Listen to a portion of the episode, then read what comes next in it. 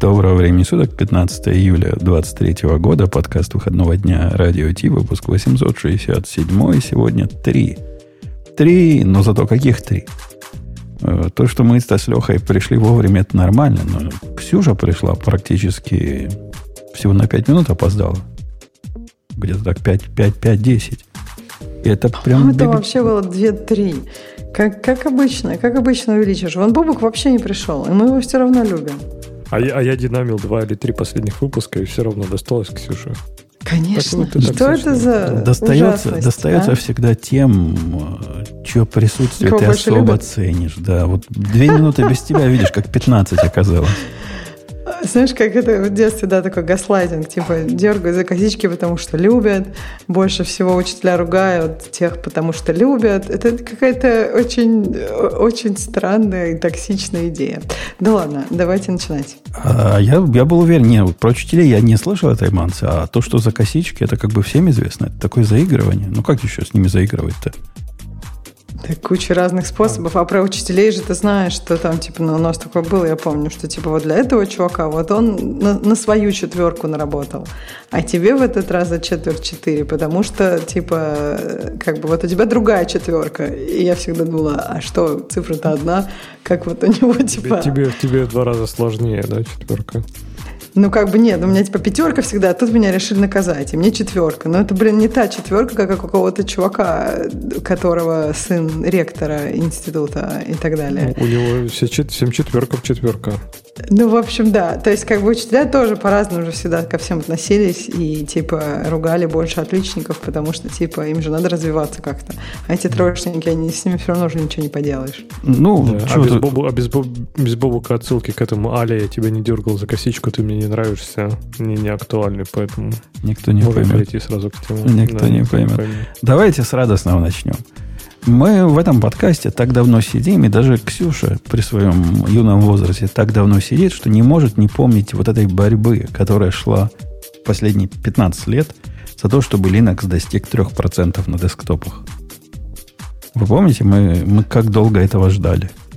И прошло всего лишь 30 мы лет. 1% ждали же, нет? 1%, 1% мы ждали 20 лет назад. А 3% мы, мы давно ждем уже, да. А кто-нибудь открывал ссылку вот эту? Мне понравилось, что там даже undefined и то больше, чем Linux. 3,4%. Потому что это просто так грустно. А дальше идет OS, у которых там еще больше процентов, чем undefined. Ну, то есть просто этот Linux с тремя процентами, я согласна, это прям победа побед. Но, но какая-то грустная чуть-чуть, нет? Ну, да, она... офигенно. Мы рады, мы рады за Linux. У, у кого не было Linux на десктопе? Ну, вот скажите, кто не пытался с ним пожить хоть немножко? Все пытались, понятно все дело. Пытались, Просто да, потом... все пытались и все перестали. Все Конечно, теперь входят в 21%. Ты сдаешься в какой-то момент, да, но, но тем не менее. Я, я не сдался. Я жил на Linux с 2022 года по 2000... С 2002 по 2005. Единственная причина, почему я с него ушел, это вот, это, вот эти подкасты долбаные. Если бы не подкасты, я бы до сих пор на, на нем жил. Подкасты на, на Linux записывать тогда было практически невозможно. Ладно, ты бы ушел. Там сейчас столько моментов было, я не знаю. Ну, там, я помню, меня бесило, что даже с кодеками надо, блин, мучиться. Но это вообще, вот сейчас ты унцу там искал, тебе iCloud какой-то не туда это. Ты бы на Linux, ладно, по-моему, сейчас говорят, что уже нормально музыку можно слушать. Но опять же, там iCloud никакого нет. Ты там бы сам iCloud писал. У тебя бы просто все э, работало, да? Никто бы ничего не синхронизировал. У меня бы был, у меня бы был какой-нибудь MPD, который бы я настроил любовно, чтобы он куда-то по SFTP ходил, оттуда брал все бы скриптики написал, все бы командной строкой запускал, и все бы работало. Не, ну вот смотри, Ксюш, ты хоть и ты тут злословишь немножко, но вот серьезно, для разработки, в принципе, я иногда задумываюсь о том, чтобы пойти на Linux. Ну, то есть, серьезно, на Mac... Сходи на сервер, зачем тебе Linux? Не, ну, не, то есть, я смысле, очень не, долго... Локально, локально я имею в виду. То есть, например, докер. То есть тебе зачем ну, тебе прыгать через ну, эти безумные костыли, докер, десктоп, вот это вот дерьмище все, да, от этого докера, если ты можешь нативно запустить докер? Но не знаю, я, в общем, я сидела на Linux, когда, да, когда у меня, ну, я, я работала много с серверами на Linux, мне казалось, ой, так классно как-то, тут можно... А потом я поняла, да нет, можно на сервер так сходить. А когда я не хочу э, мучиться и страдать, я не мучаюсь и не страдаю. А когда мне, как бы, ну, по работе надо, вот я на сервер иду и, и все. Не-не, я про другое. Я вот именно смотреть для разработки, да, то есть, типа, у тебя есть основной ноутбук, да, там, ну, домашний условно, окей. А есть, ну, вот рабочий, то есть, ну, что ты делаешь на рабочем ноутбуке? У тебя там вполне себе ограниченное количество задач, которые ты... Ну, то есть, ты не записываешь... Ты, мне кажется, под... не с тем человеком разговариваешь. Ну, ну, Я хорошо, пишу давай. под iOS, у меня Xcode. Хорошо, да. Ну, представь, ну, представь какой-нибудь абстракт. Ты бы писала под, под бэкэнд, да, бы писала, я бы да, например. была скучным человеком и писала бы под да, бэкэнд. Ты бы, была бы, как, как мы с Умпутуном, мертвая внутри, и писала бы бэкэнд на Go, например. Ну, то есть, почему не использовать Linux?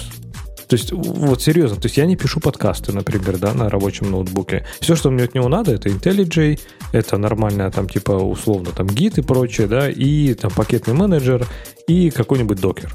Это все на Linux работает в миллион раз лучше. Оно, оно, ведь, оно ведь кажется, Леха, так, потому что как только ты начнешь жить на Linux, э, как на десктопе, обнаружится, что ID твоей и, и терминала в принципе хорошо, но мало. А, например, тебе понадобится менеджер паролей какой-то вменяемый, ну, чтобы заходить на, на рабочие всякие места, правильно? Понадобится какая-то чатовская программа, и ты обнаружишь, что какой-нибудь MetroMost под Linux выглядит как полнейшее убожество и работает не так хорошо, как ты привык к нему что он Все работает. Все на электроне сейчас уже, что ты? Электрон электроном, но, например, он перестанет получать EVA нотификации. Типа у них это реальная проблема до сих пор на Linux есть. То бишь ты не сможешь автоматически через 10 минут после того, как ты отошел, оно не покажет, что ты отошел. И вот эти, вот эти мелочи начнут со всех сторон выходить потихонечку и кусать тебя за одно место. Что, сказали, вон паспорт уже есть на Linux. Э, Slack наверняка есть. Мне больше, мне реально больше ничего не надо. То есть мне нужен Slack, OnePassword, и э, Gmail. Я могу в браузере все это использовать. Леш, давай ты попробуешь. Вот мне кажется, нам просто надо... Ты попробуешь, будешь писать куда-то свои впечатления и расскажешь нам в подкасте. Я уверена, что трудно так четко сказать, вот у меня все получится. Я думаю, там в каждом деле, как Умпутун говорит, у тебя найдутся какие-то мелочи, которые не работают именно для тебя. Окажется, что в каком-то месте у тебя какой-то edge-кейс. То есть это же не так теоретически оно должно работать, но на практике обычно нет. Даже, блин, с маком иногда не работает что-нибудь, ну, понимаешь? Не, вот серьезно, я сейчас прокручу в голове, то есть это будет немножко сложно попробовать, потому что, я так понимаю, мне на армовский этот э, Mac не поставить Linux, но в принципе, вот серьезно, я прокручиваю в голове, что я использую каждый день. То есть э, OnePassword, он же есть в виде экстеншена для какого-нибудь Firefox. То есть я, я буду там, например, в нем жить, да. Докер, он будет, скорее всего, нативнее, он будет в миллион раз лучше, он будет в 25, 6, 25 раз быстрее и вообще будет нормально работать без этого тупорылого Mac и вот этой всей фигни. И терминал там, ну, прекрасный, да, то есть тут, я думаю, мы не спорим. То есть все, все, все тулзы, все полностью нативное. То есть, да, ну, да, да, прекрасно. Но, но, но ты довольно быстро поймешь, что iTerm был прям крутой терминал. Я и... на iTerm не, не сижу, я на, я на Кити. А, на Кити. Да? Поймешь, что Кити был крутой. Или Кити бывает под... Кити под Linux есть. Окей, окей, уел, уел. Не, у меня конкретно, я смотрю на список, у меня есть такая секция в, в, в этом, не тулбар, как это называется, где? Таскбар, да, наверное? Которая, где иконочки все. И есть куча всего, без чего я жить не смогу, например. И я не знаю, есть ли оно для Linux. Ну, например, смогу ли я найти альтернативу трансмиту. То есть мне туда-сюда файлики гонять по FTP, с FTP надо, и мне нужен нормальный клиент, который позволяет все это делать, не задумываясь. Ну, наверное, я смогу в, через Fuse, Fuse FS подключить их как волюмы и так гонять. Но это какое-то извращение. Потом э, Sublime, вот этот мой Sublime Merge, он же только для, для Mac существует. То есть придется мне какую-то альтернативу искать. Studio 3T, ну, оно, судя по виду, оно есть для всего. Оно одинаково, видимо, у Бога везде работает. Araxis Merge. Как я без Araxis буду жить? Вы что? Это, это, это, это не жизнь, это каторга. Я, я, я даже не знаю, что это, поэтому IntelliJ. Все это делает IntelliJ, понимаешь? То есть, если там запускается IntelliJ терминалы докера, мне больше реально ничего не надо. Ну, вот, вот серьезно, мне, мне больше ничего не надо. У тебя какая-то непрокачанная экосистема, минималистическая. One, не, не, One Markdown, например. Я Markdown в этой штучке пишу. Тоже хочу, чтобы было. С облами, с облами можно писать. Так мне надо, чтобы красиво было. А, он умеет красиво. Там, если у Тонского был этот сетап, как сделать его в такой writer mode, и он прям красивенько будет. Ну да, ты просто One Markdown не видел. То, то есть кому-то и кобыла невеста. Но в принципе... Опять же, опять же, смотри выше IntelliJ. Пишут Sublime Merch есть для всего. Что, реально, да, есть для всего? Круто. Круто. Круто, если для всего есть. А, на вид он такой очень нативный, что даже удивительно, если он для всего есть. Ну, какой? Ну, вот кто-то спрашивает, есть ли альтернатива Total Commander. Вот говоря про что, то, что меня меньше всего интересует в этой вселенной, то, наверное, в принципе, альтернатива Total Commander. Это где-то после, я не знаю, летающих коров и мутированных муравьев. Вот где-то вот там вот у меня идет в списке. Ну. Для Linux, да. Ну, его, собственно, и для Mac нету. Но зато Midnight Commander, он наше все. И, и подобно ему. То есть, такой... такой... Он, кстати, в Америке можно выходцев из э, стран бывшего соц, соцлагеря легко понять. Они все MC используют. Буквально да, все. Да. Я вообще не понимаю этой одержимости. И фар был дерьмищем полным, бесполезным, и, и все эти его клоны. А, фар есть, фар для Мака есть. Вы в курсе, да? Для а, Мака есть фар. Слава богу. Да, можно теперь там запускать. А, не, мне, мне MC хватает. Я, я им везде пользуюсь. У меня он автоматически везде, везде ставится. У меня даже на альпайновских машинках, вот этих девелоперовских, которые на, на HomeLab своем, там тоже MC стоит, потому что привык. Чего мне? Вы думаете что-то другое. Фары всякие шмары. Не, я бы реально, я бы на Linux, мне кажется, для, для рабочего ноутбука я бы, я думаю, что перешел. Другой вопрос. Проблема не в софте, проблема в железе. Как То он, есть я как он перестанет засыпать вовремя, как он перестанет да, просыпаться что он будет вовремя. включаться у тебя, там что-то перегреваться, там какую-то фигню. То есть то, что нет нормального железа, которое бы работало с, как Mac с Linux, да, настолько, когда ты открываешь крышку, у тебя все просто мгновенно все готово и работает. То есть вот таких, не знаю, то есть вот таких фишечек, вот этого симбиоза железа и софта, конечно, нет ни у кого. Если бы что-то было такое под Linux, я бы, мне кажется, вот с точки зрения софта, я думаю, что я бы без проблем перешел. Не хватает тебе син- механической синергии для того, чтобы все это работало. Ну, увы, видимо, не одному тебе, потому что 3% на десктопе. Но, с другой стороны, это же 3% такие, ну, нечестные, правильно? Это как считать? Вот если они посчитали э, хромбуки отдельно, а почему они хромбуки отдельно посчитали? Ну, чтобы что? Чтобы... Там Android же какой-то, да, типа? Ну, там, в принципе, и андроидов все можно Linux считать. Чего нет Чем их еще считать? Windows, что ли? Если посчитать в как, какой-то вид Linux, э, какая-то часть ядра и вот это все, то окажется, что устройств, на которых оно бежит, такое количество, что, скорее всего, в Винде не снилось. Я уж про, про сервера молчу, у которых вон, полные облака – и, известно, о чем они бегут. Но тут да, тут про десктоп. Десктопов тоже Linux-образных больше, чем 3%, но вот этих настоящих честных, о которых мы говорим, против которых ты сидишь, и где у тебя монитор, или два, если ты очень умный, и смог два монитора в Linux настроить, то, то да, то их 3%. И как бы энтузиасты в нашем чатике не хвастались, что живут уже 27 последних лет на нем. Ну, нет, мало, мало таких, мало таких, как вы. И, у нас на работе, например, я когда на работу пришел, у нас же тут было четко так все. То есть маркетинговые люди на винде сидели, программисты на Linux сидели. Но потом у них, Леха, как у тебя проблема была. Они купили себе самые крутые Vaya, Vaya Sony на то время лаптопы, и Linux их укушивал там чуть ли не за полчаса. Поэтому у них была новая, новая гитека. Вместо того, чтобы разрабатывать локально, мы на Linux будем ходить на ремонт сервера и там работать. Ну, через какой-то VNC там компрессированный. Вот так они и жили в тот момент, когда я пришел и показал им, что бывает маки. Ну, как вы думаете, чем это закончилось? Даже, даже маркетинговые уже на маках сидят. Все ушли на мак? Да, mm-hmm. да. Не, ну слушай, между, например, серьезно, между Windows и Linux для разработки я бы выбрал Linux, не думаю. То есть между Mac и Linux, окей, я бы подумал, но я, я бы не выбрал, наверное, Linux, но я бы смог жить на Linux, в принципе. На винде, понятное дело, что там нет, там сразу Бартолват открывается. А в принципе, наверное, на Linux, наверное, жить можно.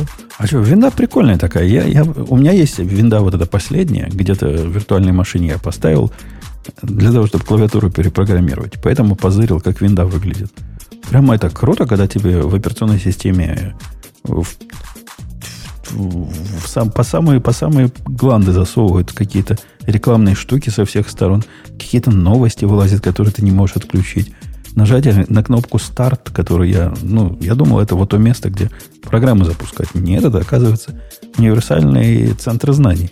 Там ты можешь сразу и новости позырить, и рекламку посмотреть. Все, все за тебя продумано. В общем-то, еще тот экспириенс. Ну, в принципе, ну так все. Работает, летает. И, наверное, к этому можно привыкнуть и глаза на это закрыть. При подзакрыть. Ну, не знаю, вот даже в чатике пишут, что там, типа, Алексей давно не был на винде. Да, ну, ну, типа, окей, я немножко посмотрю. Ну, что на винде? Ну, что на винде изменилось? Ну, окей, теперь там есть VSL. То есть теперь можно не видеть винду и притвориться, что ты не живешь на винде. Ну, классно, офигеть.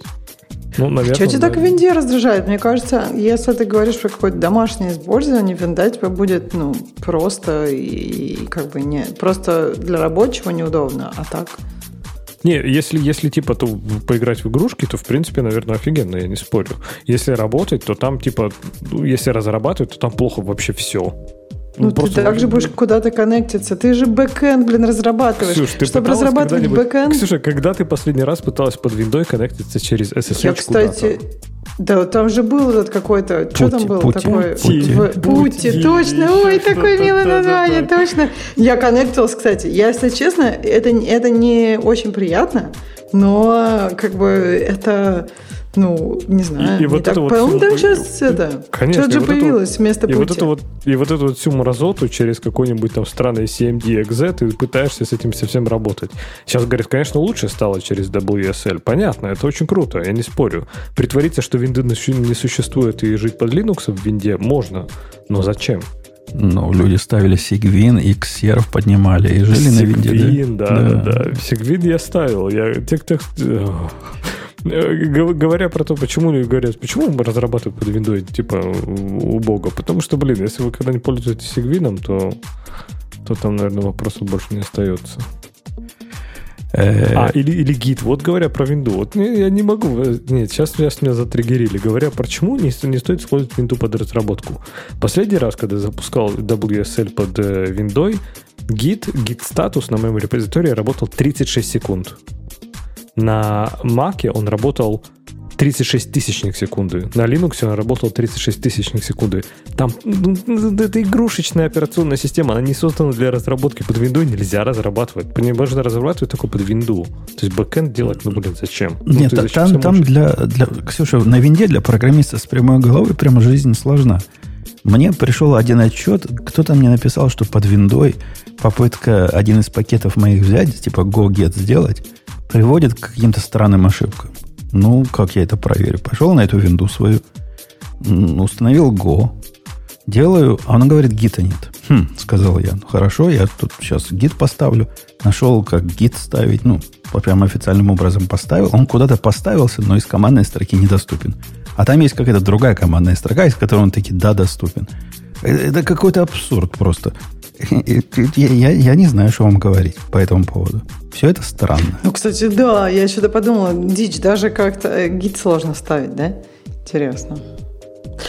Нет, ты там ну, видите, надо у, кого-то в чате спросить, как они, как, она, под что они разрабатывают. Может, они, правда, под, все под винду разрабатывают, те, кто на винде сидит. Это как бы логично. Если ты Нет, под это, винду это разрабатываешь, понятно, да. сложно сидеть не там. Не, не все юзают да, git, а что вы юзаете? Не все, не все делают бэкэнд. Нет, короче, человек разрабатывает под Windows, не все делают бэкэнд. Я думаю, это знак того, что... Ну, потому что если ты на винде сидишь, странно, если ты под iOS разрабатываешь. Э, медленный git status — это WSL1 вместо WSL2. Да, это тоже было, типа, да, то есть, вот, вот эта привычка полностью все пере, нахрен переписывать. То есть, типа, WSL1 это, типа, вообще не то же самое, что WSL2. Они, типа, совсем разные. И, ну, окей, для пользователя, может быть, не так разные, но внутри, типа, совсем разные. И, не знаю, ну да, если, наверное, вы делаете GUI на, на винду, там, какого-нибудь там, что там, в чем делать GUI на винду, на .NET, ну, понятно, что тогда вариантов нет нет, я ж не спорю. Но мы говорим там про условный бэкэнд, который довольно, ну, там какой-нибудь Go или Java, да, когда, в принципе, операционка, да, по большому счету, вообще пофиг. И вот тогда добровольно выбирать винду, ну, это, я не знаю, прям для хардкорных фанатов. Короче, мне не разделились. Э, можно, кстати, у нас в чате, давайте проведем э, опрос, э, ну, этот пол, чем вы пользуетесь Windows, Mac для вот давайте так, компьютер, за которым вы проводите основное количество времени. Вот так, чтобы Нет, если. Для работы или для, для, или для дома? Так вот, мне кажется, что это для работы вопрос, наверное. Ну, давайте для работы, наверное, интереснее. Вот какой у вас ваш там лэптоп для работы? А так вот устрой, устрой, ну, просто умеешь их делать?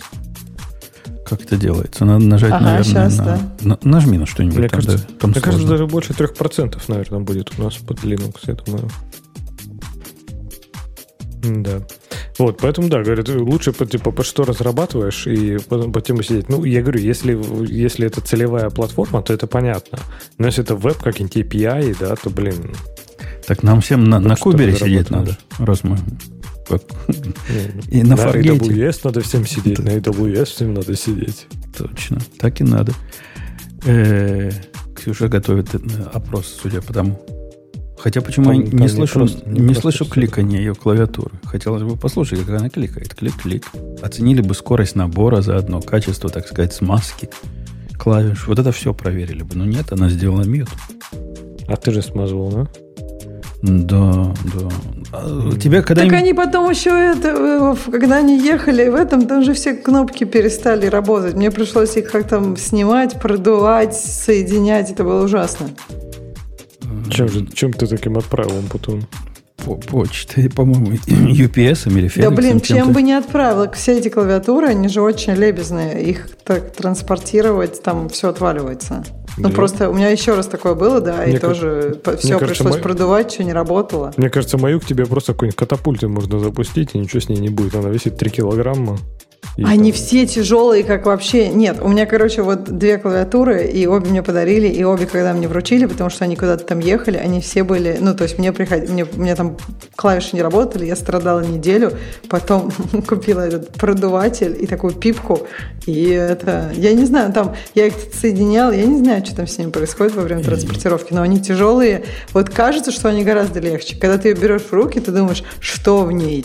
Ну, типа там не просто слитки золота, он потом зарыл. Там слитки этого, как его, э, меди, да? Или что там, брас? Ну, там же кусок же специальный для утяжеления там в пиндюре. Я не помню, был ли кусок в твоей, но у тебя не самая тяжелая. А какая вторая? Я прямо заревновал. Кто, кто, кто посмел? Перебил мою клавиатуру кто-то? Нет, это просто мне надо было для работы, для дома. Ну и как бы, то есть была ниша, ты не волнуйся. Ладно, то я прямо... Она другая, она Ладно. другая, но тоже прикольная. Окей, ну ок, ок. Э, ладно, Linux мы по, порадовались 30 лет, молодцы, по одному проценту в год это не так, чтобы и плохо, правильно? Если линейное сохранится, то еще 7, 97 лет. За 10 и... лет только. А, да, в 10 лет. 10 лет. А, да, 10 лет, значит, 97% это 970 лет всего осталось. Меньше тысячелетия. Ну, фигня вопрос. К 3000 году как раз. Да, все будем на Linux. Давайте о веселеньком. Хотя это тоже было веселенько. У нас там, Леха, есть тема, которая тебя, наверное, затриггерит. Unchecked Java. Say goodbye to checked exception forever. Да, да. Я, я кстати, скроил, скроил такой unchecked Java, такой хоп, сразу, знаешь, возбудился. Думаю, ну, наверное, ты и выберешь. А, а э, что за тема? Я не смотрел просто в статью. Что, что Но это такое вообще? У нас есть противный, противный checked exceptions, которые, ну, вы знаете, надо их э, траями, кэчами обкладывать, обрабатывать, вот эту всю глупость. Конечно, правильно пацаны делают try, кэч, э, все на свете, throwable и, и все. И, и не, не волнуются. Но вот для того, чтобы вот этого не делать, есть такая идея, как бы попачить немножко Java, чтобы все эксепшены стали вот такими. Чуток попачишь, и станут... Ты, наверное, помнишь, был такой э, библиотека была в свое время, которая позволяла обложить такой опасный вызов вот этой штукой, как-то как красиво. Там трай какой-то делался с большой буквы, я помню, я использовал. Не помнишь, как называлась? Такая известная библиотека была. Э, Java Shell, но они переименовали его что-то. Java Swag или что-то такое. Вот, вот да. И, но там нужны были действия какие-то. То есть явно писал, ну, явное же хуже неявного. Это же Java, правильно? Лучше, чтобы неявно все делалось. Ну, как какие-нибудь э, аспекты, вот это все само где-то магически делалось. Ты, как человек из Spring, должен магию любить. И вот теперь чуток, совсем чуток, чуток, вот этот байт-код под, под, под, под, подпачиваете, и не будет у тебя никакого больше checked exception. А? Все будут runtime exceptions. Я, кстати, не понимаю, а что это... А, я все понял. Там просто в этом в репозитории, то есть ссылка вместо статьи идет на репозиторий, и там как раз есть этот э, э, какой-то модуль, видимо, какой плагин для компилятора, который все это под, э, под э, меняет в рантайме. Не, ну слушай, я говорю, я, я понимаю эту ненависть к checked, э, этим checked exception, потому что она настолько, понимаешь, она настолько чужеродна. То есть даже если, окей, сама идея может быть плохая э, или неплохая, неважно, она настолько странно, настолько сбоку стоит в мире Java. Например, если ты когда-то писал на Java с лямбдами, то ты unchecked exception просто ненавидишь. Почему? Потому что ты их прокинуть не можешь по всей цепочке вызовов. Например, у тебя там есть map, какой-нибудь фильтр, еще что-то то прокинуть по этой цепочке и обработать наверху unchecked exception нельзя. Его надо преобразовывать в runtime exception. Вопрос, почему? То есть почему они не докрутили такие штуки? И вот это бесит просто неимоверно. Э, примеры тут прикольные. Примеры как раз показывают, почему я не люблю вообще идею эксепшенов. Не говоря уж checked and checked, это как бы отдельный разговор, но идея эксепшенов, она мне всегда казалась диковатой. Вот смотрите пример, дорогие слушатели. Сказано before и after. Типа after стало хорошо, before было плохо. На что выходит exception? На files delete. То есть с delete операции бросает IO exception. Это ведь абсурд какой-то. То есть это что, какая-то особая ситуация? Ты пытаешься удалить файл, а файл не удалился? Ну, файла нет, да. Это э, ошибка должна возвращаться. Какой exception тут? Почему тут exception должен быть? Что тут такого произошло?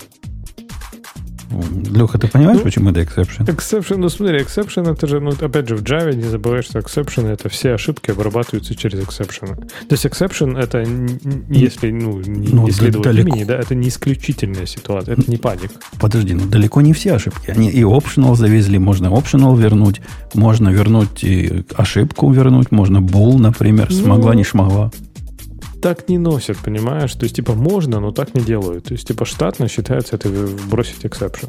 То есть, подожди, exception это получается не exception на самом деле, а это просто какая-то ошибка. Да, ну, это есть... типа попыт, попыталась, но не шмогла. Ну да, то есть это, это как бы ошибка, а не exception в нормальном да, виде. Да, то есть да. Java получается интересно. А почему ну, смотри, получилось? раньше вот как раз вот эта идея вот checked и unchecked, это как раз немножко было про это, да, что типа checked это было, э, что ты должен как разработчик подумать, а что делать? То есть вот, например, если у тебя, например, файл delete, может бросить exception. И у угу. тебя компилятор говорит, ты должен его обработать. То есть ты должен подумать, что с этим делать. Упасть, Потому что это ошибка. Это, это да, как бы ошибка. Есть... Это обычная ошибка, которую надо обрабатывать. Ошибки. Это как в Go у вас да. вверху error. Типа того, да. И вот как раз checked and checked это было как раз два лагеря в Java, которые типа половина говорила, что это надо убрать срочно из языка и уничтожить, а вторые говорили, что все типа должны только жить checked эксепшенами. И это прям раскололо мир Java. То есть, по сути, это был такой принудительный способ проверки ошибок, который, в принципе, все игнорировали и, и который был очень плохо игнори- интегрирован в экосистему, поэтому его очень не любили. А оно, оно Хотя... ведь сложно было, оно ведь и технически сложно. Допустим, ты хороший, правильный пацан, который хочет жить по канону. Вот как я был. Ты делаешь файл с delete, который может сделать exception. После, то есть тут вся идея в том, что ты пишешь вот этот happy path. И это как бы с одной стороны хорошо, когда у тебя весь код это э, happy. А вот когда unhappy происходит, вот это прямо фигня начинается полная. А state какой у тебя был во время unhappy? А вот этот IO exception, он от файл delete произошел или от э, файл copy? А, от файл copy. Тогда, значит, надо как-то что-то откатить, другое. А как ты поймешь? А надо кастомный exception завести, правильно? Один на копии, один на delete. И, и вот это наследовать от него. И это целый ад. Ты видел, кстати, людей, Леха, которые вот реально в жизни делают свои виды эксепшенов. Классы эксепшенов, как положено, делают, да? Видел? В Java? Да. В Java это постоянно. То есть не то, что я видел, я не видел, чтобы не делали. То есть первое, что ты делаешь, создаешь этот иерархию эксепшенов. А я, я всегда, типа, я всегда на это забивал, потому что будет слишком, слишком много. Во-первых, это слишком много, во-вторых, это э, разносится твой код, вот это место, где ты определяешь свои типы ошибок, и твоя бизнес-логика, они типа в разных местах будут, правильно? Все это такое странное и такая, такая дикая идея. Я недавно смотрел обзор какого-то языка, где рассказывали, как это хорошо, когда один happy path, и когда тебе не надо об этом заморачиваться. По-моему, это больная. Больные ублюдки. Такой Что разу просто падал, да? Это. Да слушай, ну вот я тебе тоже немножко как контраргумент. А вот в Go, например, то есть я вот так сейчас прокручиваю в голове, то есть обработка ошибок, да, то есть, ну что ты делаешь? Либо ты перепробрасываешь его, либо врапишь и наверх отправляешь, да, его, по сути, как интерпретируешь его как exception либо как-то логируешь, либо в исключительных случаях ты пытаешься реально какое-то умное действие там сделать. У меня таких умных действий, ну, типа, может быть, там, типа, 5 из, там, 100, да, вот таких случаев, когда, то есть, типа, когда ты реально что-то можешь попытаться восстановить. Не, ну, ты, ты да, не пробраз, пробразываешь наверх его только, только джуниоры. Вот этого, которого я, код которого осматривал, чувака, у нас была во внутреннем чатике, дорогие слушатели, забава, один из моих э, кандидатов по заданию... Какое задание было? Задание было написать сервис. Я писал в нашем чатике да, сервис, который с одним, э, э, с одним entry-point, который умеет э, хуки запускать по команде снаружи, и плюс к нему какой-то ауф прикрутить. Чувак там круто, круто, конечно, сделал. Там, он с ошибками особенно красиво. В них, ты, ты, Леха, нашел, он два раза обрабатывает. Я нашел два места, где он три раза обрабатывает ошибку. То есть он сначала ее устанавливает чему-то равно, потом он проверяет, если ошибка была, логирует ее, потом идет дальше логика, а потом обратно этот ерор проверяется, логируется еще раз и потом возвращается. Ну, в общем, там пердуха сплошной был. То есть бывает, бывает и такое, я пытаюсь сказать. Но в принципе нормальные люди-то получил ошибку. Что ты можешь с этого момента сделать? Ты можешь сделать лог этой ошибки и, видимо, поменять ветку выполнения. Это как бы уже одно, тоже бизнес-логику меняешь. Правильно? Там континью какой-то делаешь, если это цикл был после ошибки. Или экзит какой-то делаешь.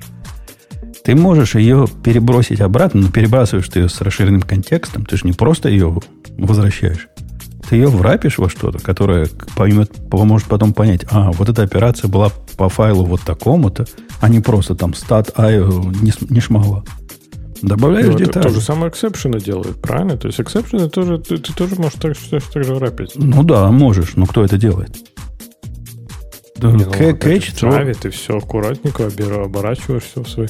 Не, ну вообще я согласен, да, что ты ждешь, пока все не упадет, и на верхнем уровне где-то обрабатываешь. Это, конечно, да. Да. Ну. Чаще всего. И у меня, в отличие от тебя, случаев, когда по ошибке надо поменять бизнес-логику прямо конкретно, это, это часто бывает. То есть, э, ну, допустим, у меня есть логика, которая пытается загрузить какие-то файлы. И они ожидают эти файлы, что будут э, локально доступны. А у Паньки идет, файла локально нет. Тогда у него есть запасной план. А я пойду на S3, оттуда его возьму, положу локально и повторю все это заново.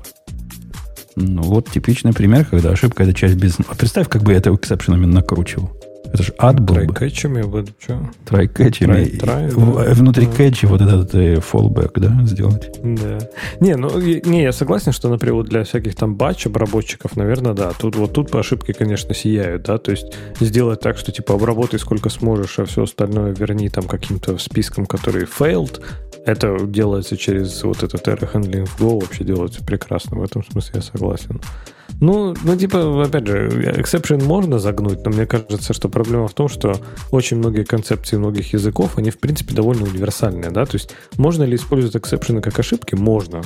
Но то, что их можно так использовать, не значит, что их нужно так использовать. А мне кажется, что вот в Java все свелось к тому, что типа все exception. Давайте все обрабатывать как exception. Я пришел к выводу, что использовать в Go ну, панику это в принципе плохая идея, даже, даже если ты хочешь пытаться быть Эрлангом. Типа падай пораньше. Ну, падай пораньше, но падай пораньше в мейне. Возвращай ошибку и в мейне падай. не падай внутри, поскольку это приносит целый ряд практических проблем. Кто на ком стоял, почему я здесь Библи... упал библиотеки, которые используют внутри паник, мне кажется, надо просто вот GitHub надо ввести такой рул и просто банить их перманентно, пожизненно из GitHub. Это, это причина, почему никогда, я эхо не люблю. не должны кидать. Э эхо и джин туда же, просто он должен гореть в аду за это. То есть у нас, не знаю, в центре реально куча мусора. Почему? Потому что джин просто не парится и внутри кидает паники. Ну, ему просто плевать на все эти Егоры, ему вообще просто пофиг. Он не шмогла и паник. А паники такие, знаешь, контекст cancelled. А. Представь, он на контекст cancel кидает паники. Прелестно. прелестно ты, ты, представляешь, ты представляешь, как у нас засраты логи этим, да? У, у этого чувака, который писал код, он же, он же грамотный. Он такой, который не учился нигде, но, видимо, лучшие практики изучил. Ну, там у него был, весь этот код solid был. То есть модуль была, там core было. Вот это все, все, что надо было. Но вот с точки зрения паники, он сделал таки панику. У него главный метод назывался mass там чего-то. То есть, если mass, то значит это тебя этот, э, карточка прохода. Раз масс, значит ты там будешь внутри паники делать. И он действительно не паники, но фэтл делал. Которая та же паника, просто с логингом. В общем, плохо получилось. Плохо. Плохо получилось. Я, я его не взял таки, в конце концов после всего своего длинного да. ревью. А мне, мне, мне, кстати, показалось, что код вполне вменяемый. То есть, ну, ну, типа, он немножко не идиоматичный, но, в принципе, код вполне вменяемый был. Ну, он вменяемый. Не, он не вменяемый, я не согласен. Он, на первый взгляд, не вменяемый. И когда начинаешь смотреть внутрь, то ну, количество комментариев, которые написал на его код, было больше, чем его код. Это прямо... Я, я конечно, старался, поскольку чувствовал себя обязанным. Но, в принципе, это был перебор. Я так, ну, такие длинные ревью на такие простые вещи никогда в жизни не писал. И, надеюсь, никогда дальше и не буду. С ним тоже странно, кстати. Получилось хорошо, наверное, что мы его не взяли. Потому что после того, как мы ему сказали, что мы решили, значит, пойти разными путями, типа, написали, что ты, чувак, программировать умеешь, но просто для того, чтобы тебя до наших стандартов потянуть время надо будет, у нас времени этого нет. Ну, аккуратненько все сказали. Я попросил его, знаете, что сделать? Я попросил его, не мог бы ты эту задачку удалить, потому что мы ее дадим следующему кандидату, и я не хочу, чтобы она, значит, гуглилась легко. Ну, или чтобы рекрутер ее выдал. Догадайтесь, что он ответил. Что не удалит? Он сказал, это MIT-код, его нельзя удалять. Вот Почему он, нельзя? Он поставил Съел. лицензию, да, MIT, значит, удалять нельзя. Значит, все, все уже на мою скромную просьбу, ну, это твой код я написал, ты не можешь делать, что хочешь, кто же тебе что скажет, но ты не мог бы просто этот э, репозиторий сделать private и скопировать просто код в паблик без моих э, ревью. Я, собственно, свое ревью не хочу, чтобы кандидаты находили. Нет, игнорируют. Игнорируют. В общем, он... Да ладно? Игнорирует. Серьезно? Да. Даже твое ревью не хочет, но это же как, ладно, у него есть на это право, но у тебя же есть право на свое ревью, правильно? Ну, в, в GitHub нельзя свои ревью удалить. Единственное, что я могу сделать, по-моему, это отредактировать ревью, а там у меня там 60 комментариев. Это в каждый заходите и, и, и делать его пустым. Сурово. Да, да. ну, так вот. Ну, наверное, он бы и в работе этот э, оказался хипстер. Э, миллениал или там Gen Z тоже не особо. Раз он удалять отказывается. Без, без всяких э, Может быть, он причин. просто расстроился, может, он просто при, принял близко к сердцу 60 комментов. Да, он поначалу написал, он же там, ты, ты же видел эту всю коммуникат, он сразу написал, вау, меня никогда так не ревьюили подробно, я так благодарен, так благодарен, столько нового узнал. И говорит, ну, жаль, что, значит, не получилось. То есть он на мою ревью сразу понял, что не получилось, хотя у меня так, такого еще не было вывода. Я ему сказал, подожди, мы еще не решили ничего, это мое обычное ревью, я так всех ревью, так что ни о чем не говорит. Мы посмотрим и скажем. Посмотрели, но решили, что таки да, не, не, не полетит. Не полетит этот орел у нас. Я, я его не обижал. Я его ни разу не написал, что это щит, и ни разу не написал, что я хейт это. В общем, все было аккуратненько. А так ты обычно пишешь? А так обычно пишу what the fuck, там типа. У меня, у меня есть такие в ревью, в рабочих комментарии из трех букв. И иногда даже без вопросика, иногда с восклицательным знаком. Это нормально, они, они привычные. Типа они знают, что это значит, что-то не то сделали. У него в этой программке... Кто они? Ну, мои работники. У, у него в этой программке... Вот вы представьте, как в программе, где один, один есть entry point, и она не делает почти ничего, впендюрить security уязвимость. Он смог. Он реально смог. Он там в каком-то месте ошибку проверяет на off, а после нее не выходит. Ну, такая, такая, такая ошибочка. Но зато логирует несколько раз. Но можно дальше идти. В общем, получил я сильное впечатление. Э, ну, как, как тебе, Леха, вообще сама идея? Немножко попачить компайлер. Ну, это не такая безумная идея в мире Java, там всякие ломбоки, которые уже в чатике вспомнили и прочее. То есть э, его, его часто обижают, компилятор Java, поэтому он же даже умеет эти делать. Э, плагины, да, и прочее. Что ну да, это плагин, X-плагин даешь ему туда. То есть он сам свой нежный бачок подставляет, поэтому, естественно, туда впиваются все вот эти вот штуки. Не, я, слушай, я такие странные штуки видел для компилятора Java, что это вообще безобидно выглядит.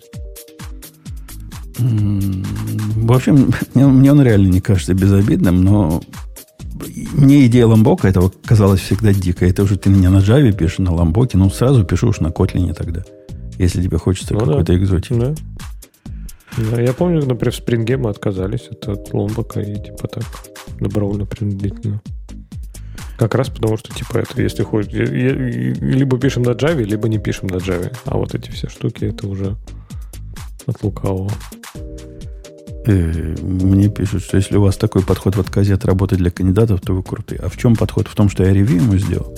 Мне кажется, это абсолютно возмутительно, когда тебе кто-то дает задание, а потом говорит, не получилось, и без всяких объяснений. То есть я, я видел такое, как моей дочке в законе в каком-то месте сказали, после того, как она все прошла. Ну, там ей сказали, что нашли кандидата получше. Ну, объяснили бы, чем получше, там, что в их коде, ее коде не устроило. Слушай, ну это же ты знаешь, для чего делается. Это делается для того, чтобы потом никого не засудили. Потому что это, если такие, ну, то есть, как бы я думаю, что тебя конкретно этот миллениал не засудит. За да? код ревью? За код ревью, да. А просто большую компанию можно засудить за все, что угодно.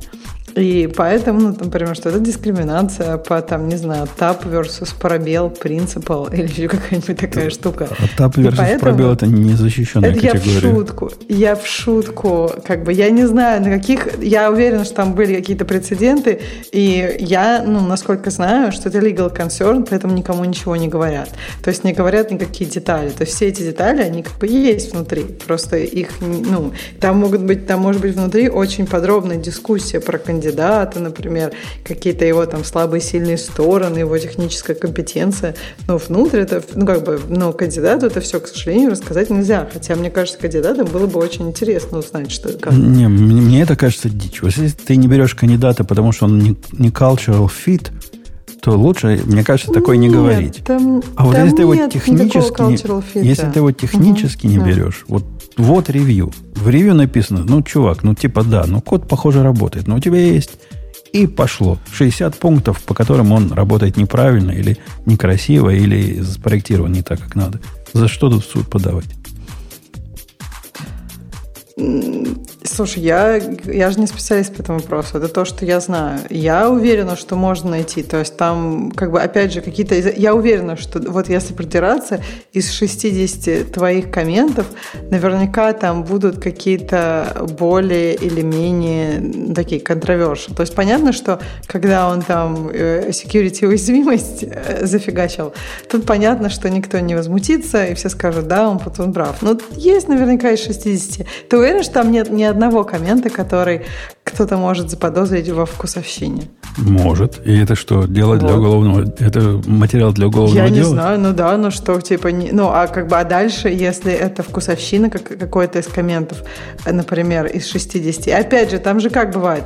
Допустим, принимается решение, вот из 60, да, есть что-то важное, типа security уязвимость, а есть какие-то вещи, которые, ну, просто как бы ты выразил, потому что ты уж настроился, я так понимаю, выразить все. Вот. И, ну, как бы есть какие-то вещи, к чему может придраться. Э, как ты сам говоришь, что есть разные защищенные, защищенные категории. Если там... Ну, в общем, я так понимаю, что это реальность, и поэтому индустрия вся То есть, мне кажется, все компании, наверное, даже со средних, средние, большие, уже не говорят ничего кандидатам. Маленькие говорят обычно, мне кажется. Мне кажется, им просто лень. Мне видите, да это, это хорошая, хорошая мина при плохой игре. Прямо реально им лень вот этим заморачиваться. Ну, слушай, ну эти, это все внутри же очень подробно. Ну, то есть там прям, ну, я, я вот как ну, бы, я ну, как, например, интервью, под, подай на меня дизайн интервью. Подай на меня в суд. Там Ксюша, прям много за... листов вот этого всего. Подай на меня в суд за то, что я написал, что одна из проблем, что у него configuration management реализован в трех местах, что выглядит не эксцессив для такого маленького проекта. Где ты? За что меня можно тут привлечь? За что? Ну да, это вкусовщина. Может, кто-то считает, что надо в 75 местах делать. Да нет, мне кажется, это более-менее. Там наверняка, ну просто 60 комментов это очень много. То я, я думаю, что там может быть, не знаю, мне трудно оценить может быть, там 15-20 вот прям реально таких мити, да, которые, которые, знаешь, когда ты, ну, вот ты пишешь там большой отчет, да, вот это практически твои 60 комментов. То есть ты пишешь отчет про интервью, и там ты выносишь вверх, но обычно какие-нибудь 5 очень там, например, это если red флаги, да, то есть почему я считаю, что этот человек там ну, там, не знаю, below the bar.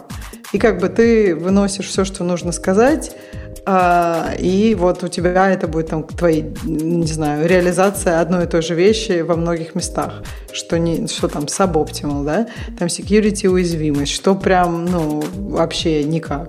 Ну, в общем, ты понимаешь, да, то есть ты сделал, ты написал там хороший э, отчет про ревью, и у тебя он даже прикольный, что он как бы комменты к конкретному коду. То есть обычно, э, так как у нас есть необходимость, чтобы это ревью прочитали какая-то такая большая группа людей, не только технические люди. Нам нужно их сделать как бы техническими, но с выводами такими достаточно общими. Вот, то есть это как бы ты ну, такой вверху, вверху у меня есть, да, документ. вверху у меня есть такой основной коммент, ну типа ревью коммент. Угу. Да, Там не, да. не 5 пунктов, раз, два, три, четыре, пять, шесть. Типа general structure of the follow Видишь? best practices or clean code rule or something similar. The result is very complex project structure I need help from my ID to understand how everything is connected. Это был мой первый пункт. Типа, проект ну такой вот, офигительно Нет, сложный. ты прям... Меня удивляет, как ты это... У тебя прям, ну, очень качественное такое вот, вот этот вот фидбэк, который, ну, который существует всегда в средних и больших компаниях на каждого человека. Просто его не шарят. Опять же, я думаю, что, может быть, знаешь, вот кто-то может, как ты говоришь, написать какую-то какую ерунду, и его там, например, э, фидбэк будет задискаунтен. Правильно? Но если человек, например, не очень. А чтобы компания не отвечать за это, это все не, никуда не идет. Нет. Но если опытные интервьюеры, они, ну, то есть вот мой фидбэк там будет примерно такой, да, вначале общее, потом конкретно по каждой, тех, ну, по каким-то техническим проблемам. Но тут проблема-то, видите, в чем? Ну, потом на, на эти все ты говоришь, там, за что могут засудить. Мне кажется, могут, ну, типа, условно, за сравнение, да, то есть представь, вот два человека пришли, и э, ты написал там какое-то ревью, одного вы взяли, другого нет. Ты должен качественно доказать, и человек скажет, а вы меня наняли, там, не знаю, за дискриминацию. Почему? Потому что, а попробуй качественно доказать, что, например, фидбэк на одного был лучше, чем на другого. Это, есть, ну, не, это, это, это не так работает. это не так работает. Э, ну, то есть, если он нам civil case, же есть два, уголовный кейс или civil case, да? У них разные стандарты доказательства. Даже для civil кейса надо доказательство той стороны. Это не я должен доказывать, что я его дискриминировал. Это он должен доказывать, что он меня диск... что он был мной дискриминирован. Ну, а как он это техни... кажется, типа... технически сделает? Каким образом? Он, он, он Опять же, Бутон, вот сейчас у него нет никаких документов, и он вообще, у него даже просто негде начать. А если у него есть какие-то документы, да. опять же, можно там, анализировать чатом GPT все фидбэки мира. Солиситора найдет, и солиситор за это возьмется. То есть не потому, что он это выиграет. То есть я не говорю, что они типа подадут в суд и выиграют. Но, типа, а, как знаешь же, вот эти есть шальные солиситоры, которые ходят и ищут, где бы можно попытаться выиграть. Они могут попытаться, правильно? И мне кажется, действительно, Ксюша права, от этого все стараются защищаться по максимуму, да, чтобы у тебя даже... Ну, то есть, чтобы действительно ты, тебе человек не мог предъявить, что, типа, несмотря на такой, э, типа, в общем, позитивный фидбэк, ты сказал, что все хорошо, все работает, типа, все классно, да, но потом вы не наняли. Почему? Дискриминация. Э, вы, вы на воду дуете. И вы дуете на воду. Тут, тут вот это ваше лекарство хуже болезни. То есть от того, что таким образом ваши большие компании относятся, вот так прикрывая свою задницу, к процессу интервью, за это вас не любят. Мне кажется, это просто неприлично дать человеку задание и потом сказать, ну, не получилось. Неприлично. Мне потом кажется, что они не за это не любят. Так, так, так много там еще всего за что не любить. Поэтому мне кажется, что это какая-то такая... Ну, то есть, ну, реально. Ты вот за это Google не любишь. Ну, гугловский процесс, я к ним не устраивался на работу. Но если у них такой процесс трудоустройства, где они говорят, ну, вы не соответствуете нашим стандартам после того, как дали тебе задание на дом, то я бы их тоже не любил. И считал бы это хамством. Я, например, считаю хамством. Вот моя дочка в законе прошла только что эссе-интервью. Причем со второго раза. Первый раз не прошла, а второй раз прошла на ту же самую позицию. И, ну, это тоже идиотизм какой-то они ожидают от нее много страниц текста, а после этого они говорят, получилось или не получилось. Что получилось, что, не, что вам понравилось в прошлом. Но когда да, так они пишут детали. Они говорят, ваше э, эссе оказалось в, в, в верхних 86% всех эссе, что у нас есть, и это круто. Ну окей, персенталь посчитали, молодцы. Молодцы. Про то, которое не прошло, Слушай, мне кажется, у них вообще какая-то автоматическая система, судя по тому, что персенталь считается. Ну, наверняка. Ну, кто-то там где-то где расставлял. Там же человеческий текст. Они же чат GPT туда натравили. Я не знаю, но персенталь это вообще как-то странно. Может быть, они вообще какие-то такие варды там ищут, и все. Я потому что, насколько я помню, ну, то есть, ну, не, не, насколько я себе представляю, мне это кажется странным, если это прям люди все читали. 86% какая-то такая. Э, э, это издевательская система, а особенно издевательская система для того, кто потом это читать должен. Ну ладно, мы написали, мы собрались, но кто же должен читать десятки таких? А там, там реально только техническая часть, 6 страниц убористого текста. А была еще Слушай, и техническая Я прям часть. удивляюсь. Я же тоже устраивалась на работу программистом, и ну, у меня прям было много собеседований, то есть, по-моему, 10 компаний. Я, в 10 компаний я устраивалась, то есть, потому что мне нужен был опыт интервьюирования перед всякими большими, в которые я больше хотела. И я что-то вообще такого не помню. Я бы, если бы мне сказали писать эссе, я бы просто сказала, ну, значит, не то. И, и все. Ну, много же всяких прикольных стартапов, всего такого, где никакого эссе писать не надо. Приходишь с ними, там, разговариваешь, код пишешь, ну, как обычно. Она же тебя на программиста идет, да? Ну, Или да. это у вас в Чикаго такие прям особенные... Это не у нас, а наш ремонт. Там, типа, а, это, это а, так, так сейчас принято, сейчас так носят. Так сейчас принято, серьезно? Это вот за, прям за эти годы, пока я работаю, все так стало плохо. Кошмар. Я не хочу писать никакой эссе, тем более с чатом GPT. Я не знаю, у нас наоборот, внутри компании многие вещи, которые раньше были там, нужно было, ну не знаю, вот связанные с там когда есть всякие циклы, когда ты пишешь в конце, например, что-то хорошего сделал. Как у вас, ты говорил, с начальником раз в год встречаешься, вот типа такого. У нас на все теперь очень четкие ограничения на количество слов что мне кажется очень правильно в век чата GPT. Поэтому эссе 6 страниц, ну блин, а чем чат GPT? Вот пусть он и пишет. Или вы так и делали? Ну, так и делали, да. Может, и с той стороны чат GPT, а теперь вычли суть. Люди сидят, ну, положено. Они, они, это типа mandatory, это не то, что ты можешь написать меньше. Там не меньше столько-то слов на каждый, значит, пункт. Там на каждый пункт сказано, сколько слов надо обеспечить. Вот и получилось 6 страниц. Причем фирма, фирма такая, я вам не скажу какая, но вы точно знаете.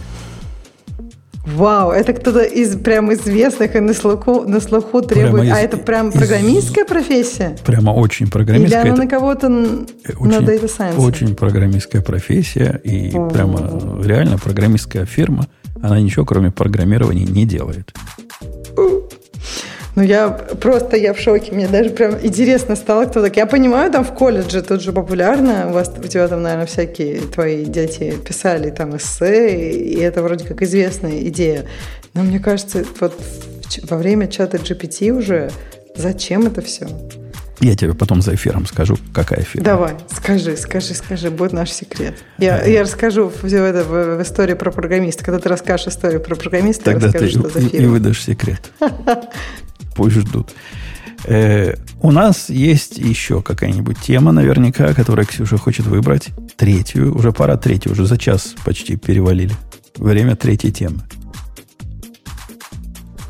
Так, время третьей темы. Давайте посмотрим, что там самого такого интересного было. Ну, есть Ага, одна тема ну из твоей давайте. профессиональной области, да. Ну, ты выбирай, что ты хочешь.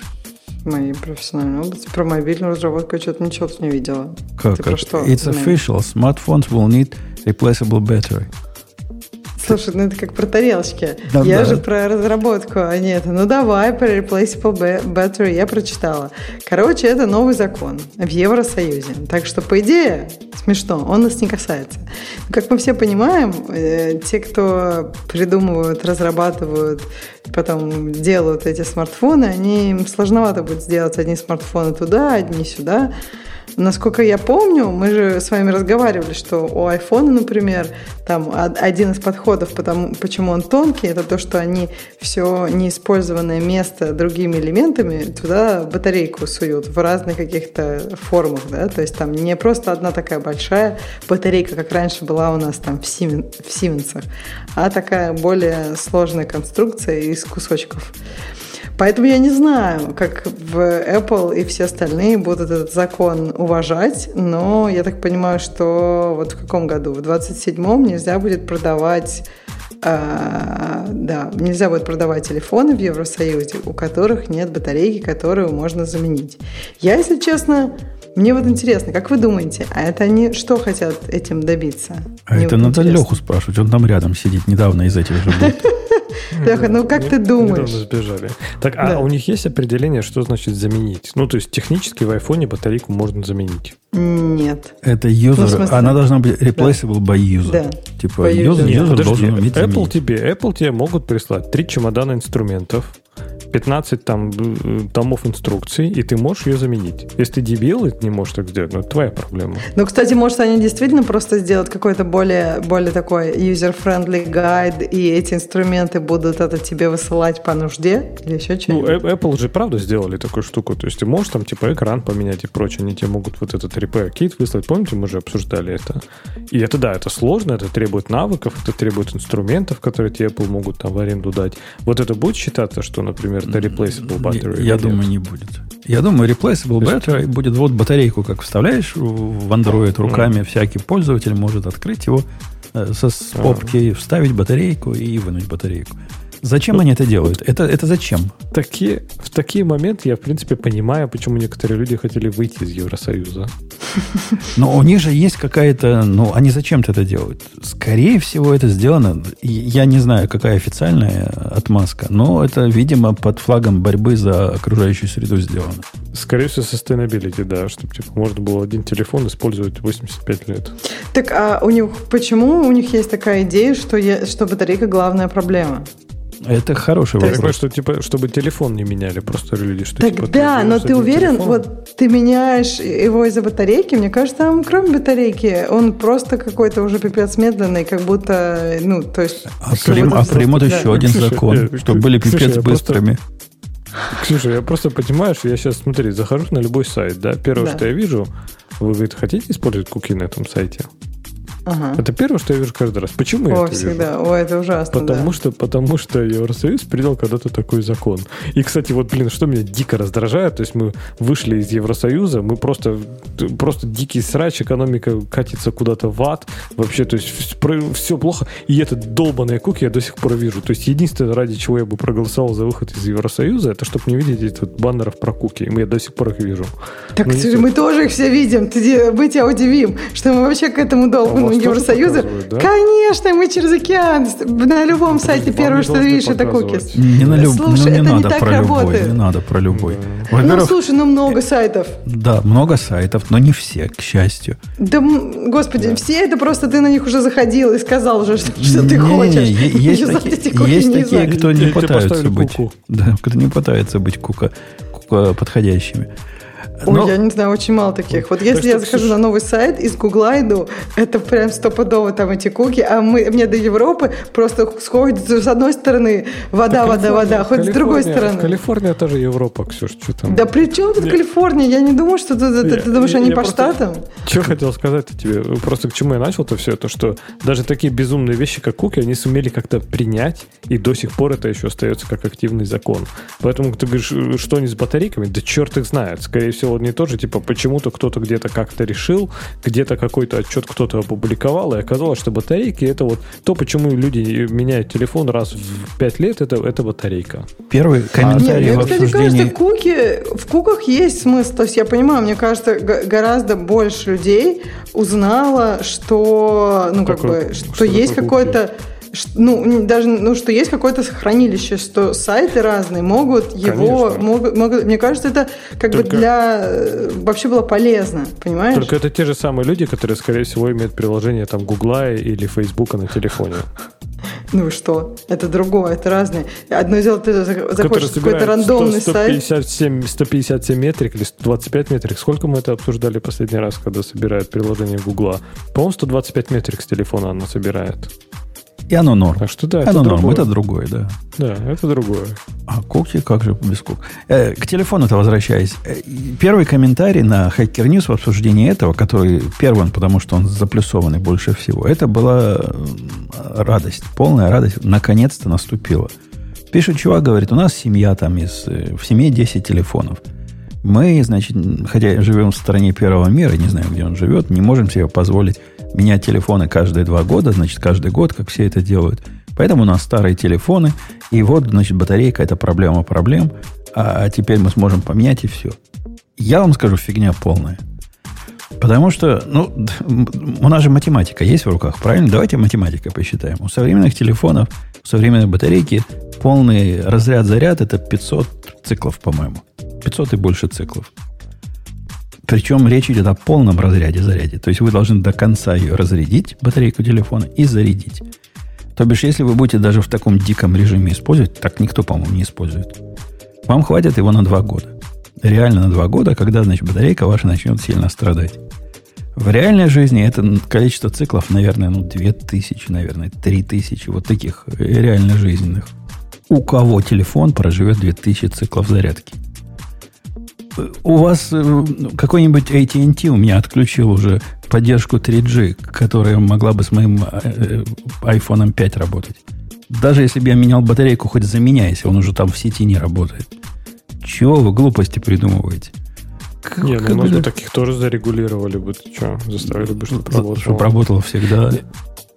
Ну, опять же, может быть, конечно, еще фишка в том, что разная ментальность. То есть это как с машинами, да. То есть, например, не знаю, если ты берешь там машины как пример, то французы, например, да, если их брать как репрезентативную выборку, то они машины ездят, пока на просто колеса не отвалятся уже, да, у нее. То есть они, в принципе, ездят до последнего. То есть, типа, машину не меняют, пока она не развалится полностью. Вот физически не развалится на запчасти.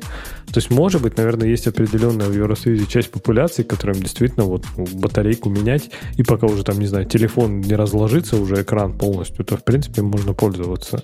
Но вот насколько это большой процент популяции, я честно не знаю. Я не думаю, что прям это какая-то серьезная большая пропорция.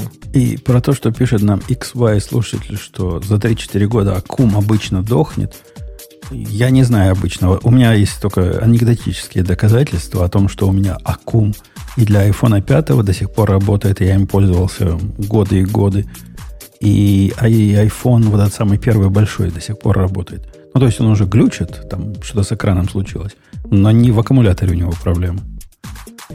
То бишь, не- самый-то, самый-то главный вопрос, да, что типа будут ли люди продолжать пользоваться телефоном, если можно будет поменять, например, э, батарейку. Я прям сильно сомневаюсь. Ну, Ну, наверное, какие-то будут. Те, которые любят, чтобы все вот как, как было раньше, как при наших дедах было, чтобы и при нас так было. Я вполне понимаю всякий минимализм. И, возможно, для этой категории э, это закон будет прямо в радость. Хотя как они Это получат чтобы- новые телефоны, если они да, уже на старых? 27 года только, да, им сначала надо купить будет новый телефон, потом подождать 10 лет, а потом к 2037 году они все равно все умрут от жары, поэтому какая разница?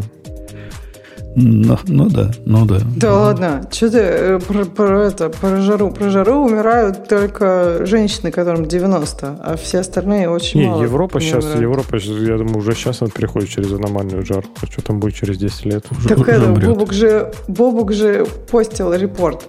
Умирают в основном диспропорционали, очень, ну как бы просто очень старые женщины, которые и так бы уже от чего-то другого, понимаешь? Просто это ускоряет процессы. Я не видел таких. Я больше говорю просто про изменение климата. Это, кстати, про Европу, про то, что всякое там, про mm. всякие южные страны в Европу, в которых аномальная жара. Это к тому, что на долгожителях она больше всего сказывается. Молодежь от этого не умирает, так что успокойся, те, кто, те кому... Хотя, может быть, как раз этим людям и нужны, это в возрастной категории нужны телефоны, которые живут очень долго, и не надо их менять. Так что, может быть, да, может быть, эти люди умрут от жары, и батарейки уже никому не нужны. Так что, не знаю. Я по поводу судьбы этого закона, ну, это вам не куки, понимаешь, это вам не USB-C впендюрить для Apple, для iPhone. Это прям big deal, мне кажется. Это что означает? Не будет iPhone в Европе просто?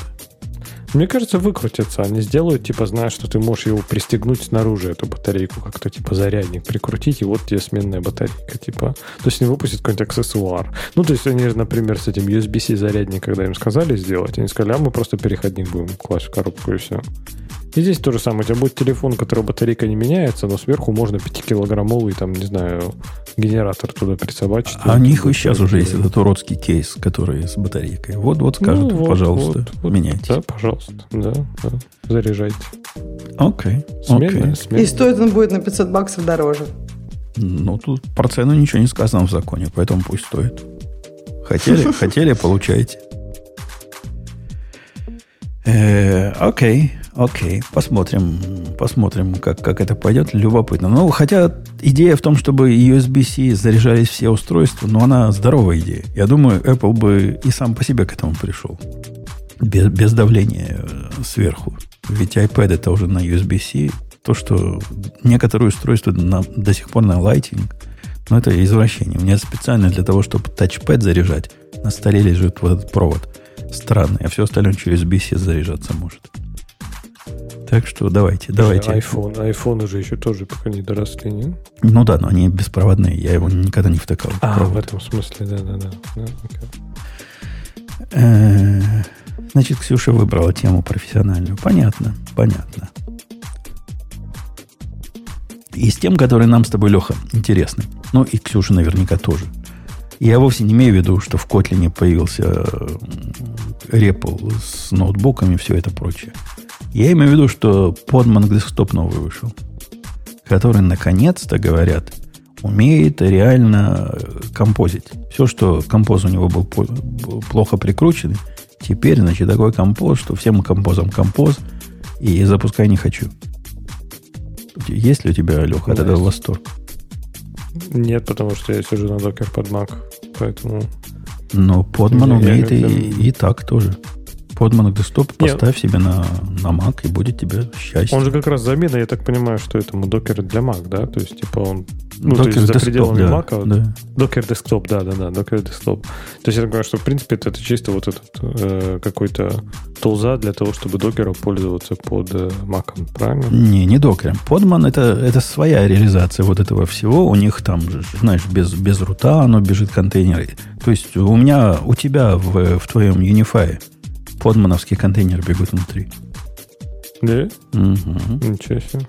Прикольно. Но в какой-то версии они забили на это дело. По-моему, с версии 3 они сказали, да фигня, это полная, будем просто процессы запускать слишком дорого на таком слабом железе, значит, нам подманы гонять эти.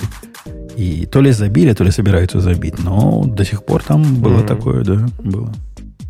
Все сервисы mm-hmm. вот эти отдельно, они каждый с собой контейнер представлял. А это типа, я так понимаю, что они реализация этого контейнер D какого-нибудь, да, например? Ну да, rootless такой контейнер D, где у тебя нет основного mm-hmm. процесса, они все, значит, отдельно бегут, и вот такая балалайка, она всегда была более-менее совместимая с докером и, ну, по стандарту совместимая с контейнер D, но с точки зрения тулзов команд лайновых, оно условно было совместимое. То есть ты возьмешь композ, иногда он работал, а иногда и не работал. И mm. попробуй разберись, почему не работал. Вот сейчас говорят, стало Докер же тоже, Докер же тоже, по-моему, умеет уже rootless делать, Ну как, без, так, без, так без докер процесса он умеет работать? Как это он умеет делать? Можно а, делать не rootless эти самые, а без докер. А, я читал какую-то статью, но там сильно приседать надо было, по-моему. А, да? Ну, что-то, что-то. Не, Подман, Подман я не смотрел, типа вообще, когда-то давно смотрел, но типа не помню, чем закончилось.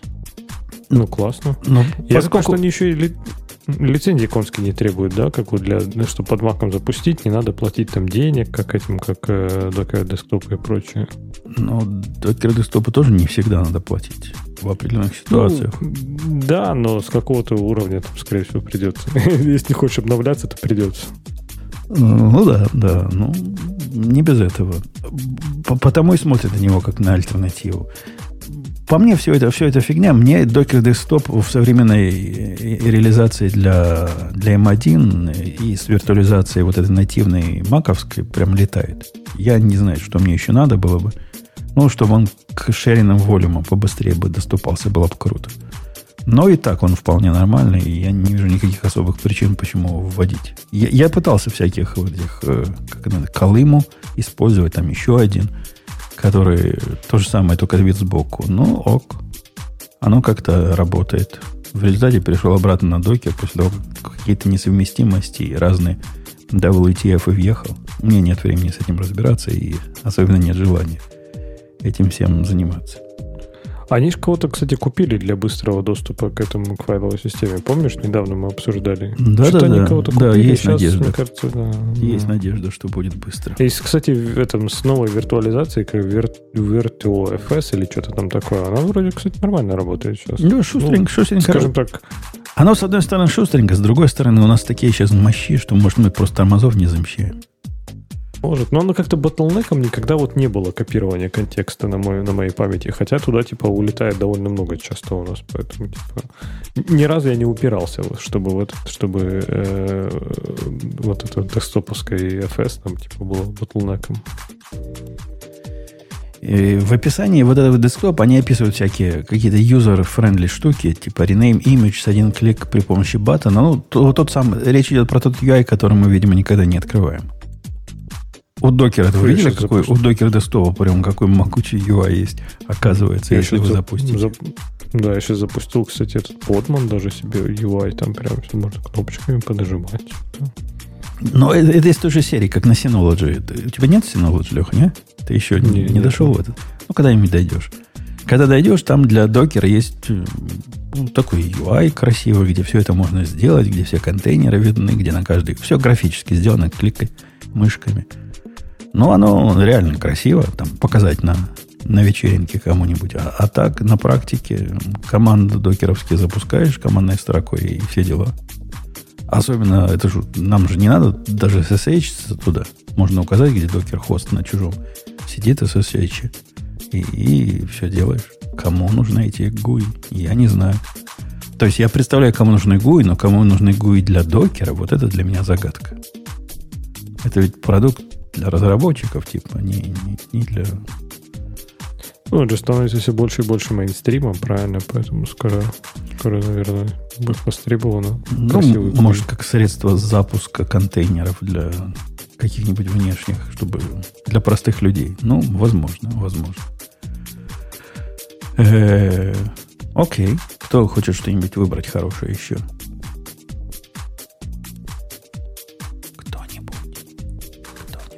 Кто хочет. А ты смотрел, э, что такое за эти э, GitHub Merge Queue? Ну, в свое время мы восхищались этой идеей, когда они объявили, что будет. Теперь говорят уже а, generally available. Что это такое? Я так понимаю, это возможность... Я пытался, пытался, но не понял. Это возможность скомбинировать несколько пиаров и их э, типа в очереди. То есть у тебя есть один пиар от Ксюши, один пиар от меня. И вот как происходит в реальной жизни? В реальной жизни возьмется CI и вызовется на ее пиар и на мой пиар, правильно? Угу. И вот они проработают. Это плохо по двум причинам. Во-первых, пиары между собой могут конфликтовать и вместе не сливаться потом.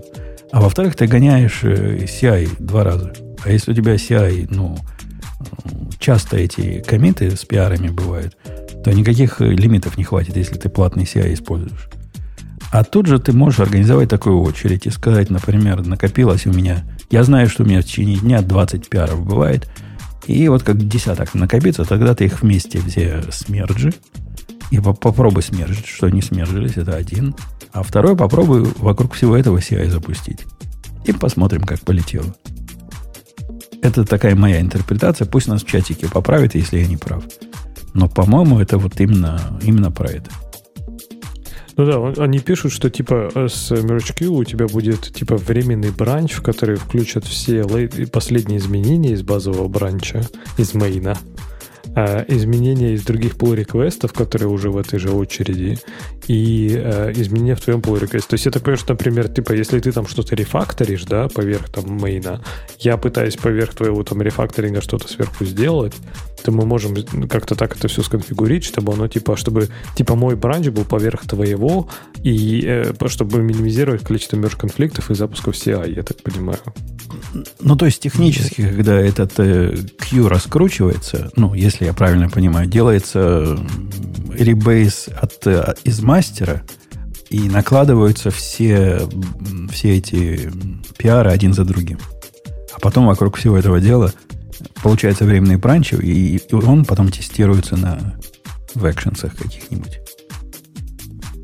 Э, кстати, сомнительная да. идея, да? Ты, ты ждешь, пока твой тест запустится, а он запускается не совсем с твоим кодом. То есть там и твой код, конечно, есть, но в том числе и чужой. И, судя по всему, в непонятный момент, да? То есть да, немножко, немножко странноватая идея, если честно. Меня, кстати, я как-то на этом пару раз обжигался. Было неприятно, когда ты, например, этот э, ловишь, когда уже типа это все, твои изменения падают там в main, да, и оказывается, что у тебя он автоматически там смержил, а тест это ты запускал, например, до того, как он эти изменения из мейна, да, подтянул. И у тебя, когда ты все это уже смержил, у тебя хоп, у тебя все падает в мейне. Почему? Потому что какие-то в тот момент, когда ты запускал тесты в своем раньше, у тебя все было классно. А следующий запуск тестов это только когда ты уже смержил. Ну, я тебе скажу я почему. Прям... По двум причинам. Во-первых, потому что у тебя мейн, а не мастер, как у всех нормальных людей. Это раз.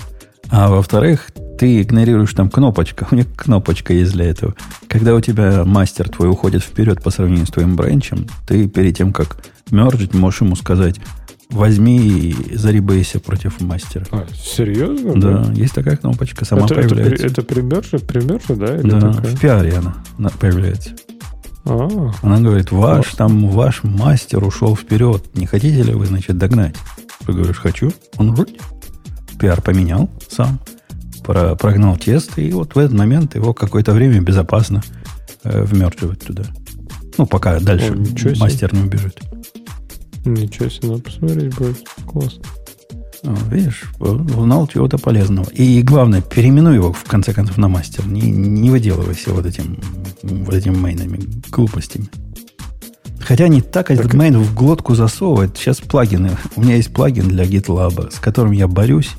Он называется GitLab Link. Ну, чтобы из ID можно было прямо на GitLab э, линк построить, прямо на ту строчку кода, куда надо. И он всем хороший, за исключением тем, что он main подразумевает – Никаких глобальных конфигураций нет, а надо на каждый проект говорить, нет, у меня мастер, нет, у меня мастер, нет, у меня мастер. Везде приходится это ему объяснять. Очень он политически корректный. Плагин оказался. Ну, у нас, видишь, у нас уже везде main, поэтому сейчас переименовывается это обратно мастер. Ну, под, подались, подались вначале, вот теперь и получаете. У вас, видишь, не собираются с тем, кому надо и конфликты. От того, что ты мастер в main перенес, сразу, сразу возникает на 18% больше конфликт, мерч конфликтов. Это наукой доказано. Даже Ксюша, по-моему, спорить не будет. Статистика. Суровая наука. А у нас Ксюша ушла или просто молчит? Нет, я просто тут отвлеклась чуть-чуть, я вернулась. Вернулась. Это хорошо, что ты вернулась, потому что мы эту тему закончили. Мы GitHub Merge Q обсудили, который теперь всем доступен. Угу. И хотим спросить тебя, о чем ты хотела бы дальше Давайте поговорить. поговорим про Илона Маска, который заанонсировал только. Я так понимаю, что там просто сайт есть пока, больше ничего.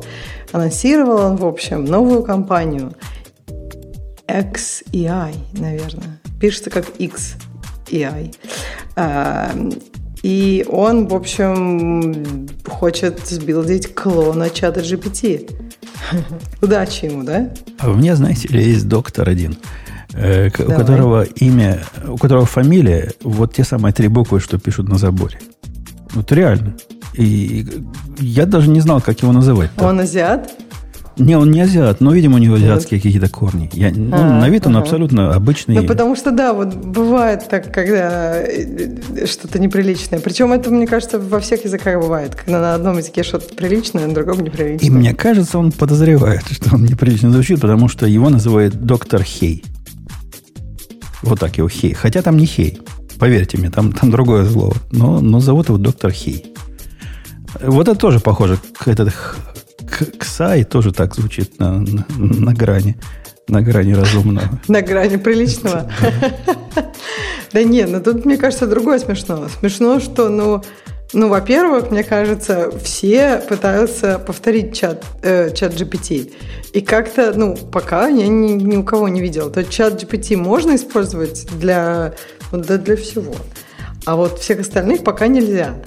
И поэтому, как бы, ну, мне просто интересно, почему он думает, что у него получится. Ну, и интересно посмотреть, что будет. Мне кажется, конкуренция на этом рынке важна, чтобы OpenAI не расслаблялись, продолжали делать крутые штуки. Отсутствующий Бобок у себя там писал в каналчике, что список специалистов, которых они набрали, впечатляет. Хотя, по-моему, Бобука напрягло, а может не Бобука, кого-то другого напрягло, что там много из этих есть, из идеологов.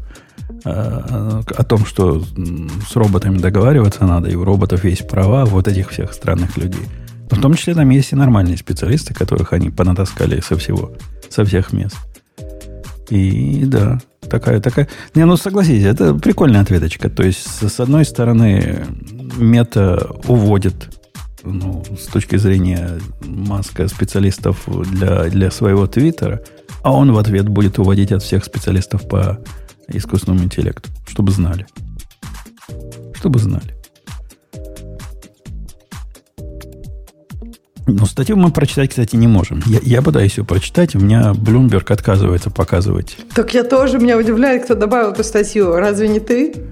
Это Грей, что ли, или Бобок? Я не знаю, кто ее добавил, но в тот момент, когда добавлялась, она была, может, она читабельная вначале, а потом Bloomberg старые статьи начинает портить таким образом. Какой старая статья? Недавно, этой недели, и я ее никогда не могла открыть. Три дня уже прошло. Это по компьютерным меркам бесконечность. Да нет, я думаю, что они, что ты, может, не знаю, нет. Вообще не должны были они тебе показывать. Ну, вот такая статья. В общем, хочет открыть, пусть открывает. Э, посмотрим, что они на, напилят. Мы, мы ведь в Не, ну видишь, Бобук сказал, они там каких-то крутых чуваков наняли. Интересно, кого они наняли? Ты как, каких-то знакомые тебе были имена? Прям классные какие-то чуваки? Ну, из ваших, из ваших я там я никого не знаю. Бобок написал, что из OpenAI, Microsoft, Google, DeepMind – иконостас ученых почетных, хотя и несколько странный. Да, это Бог про странных писал, где обсуждаются вопросы mm. безопасности а, вот. и этики, да. Э, окей. Ну, теперь, если у вас же нет AI, вы же уже не, не компания, правильно? Обязательно же везде uh-huh. должен быть AI. Ну, вот теперь будет. Хотя маску там, у которого машины-то врезаются с AI уже давно во все, что могут. И, ему-то, ему-то зачем? У него-то AI с самого начала было дофига и больше. Теперь будет еще Тоже больше. верно. А у тебя куплена да эта нет, опция, но... чтобы она врезалась? Кто врезалась? Ну, у тебя автопилот куплен в твоей машинке? А, не... Это такая опция, покупаешь опцию, чтобы она врезалась? Ну нет, не куплен.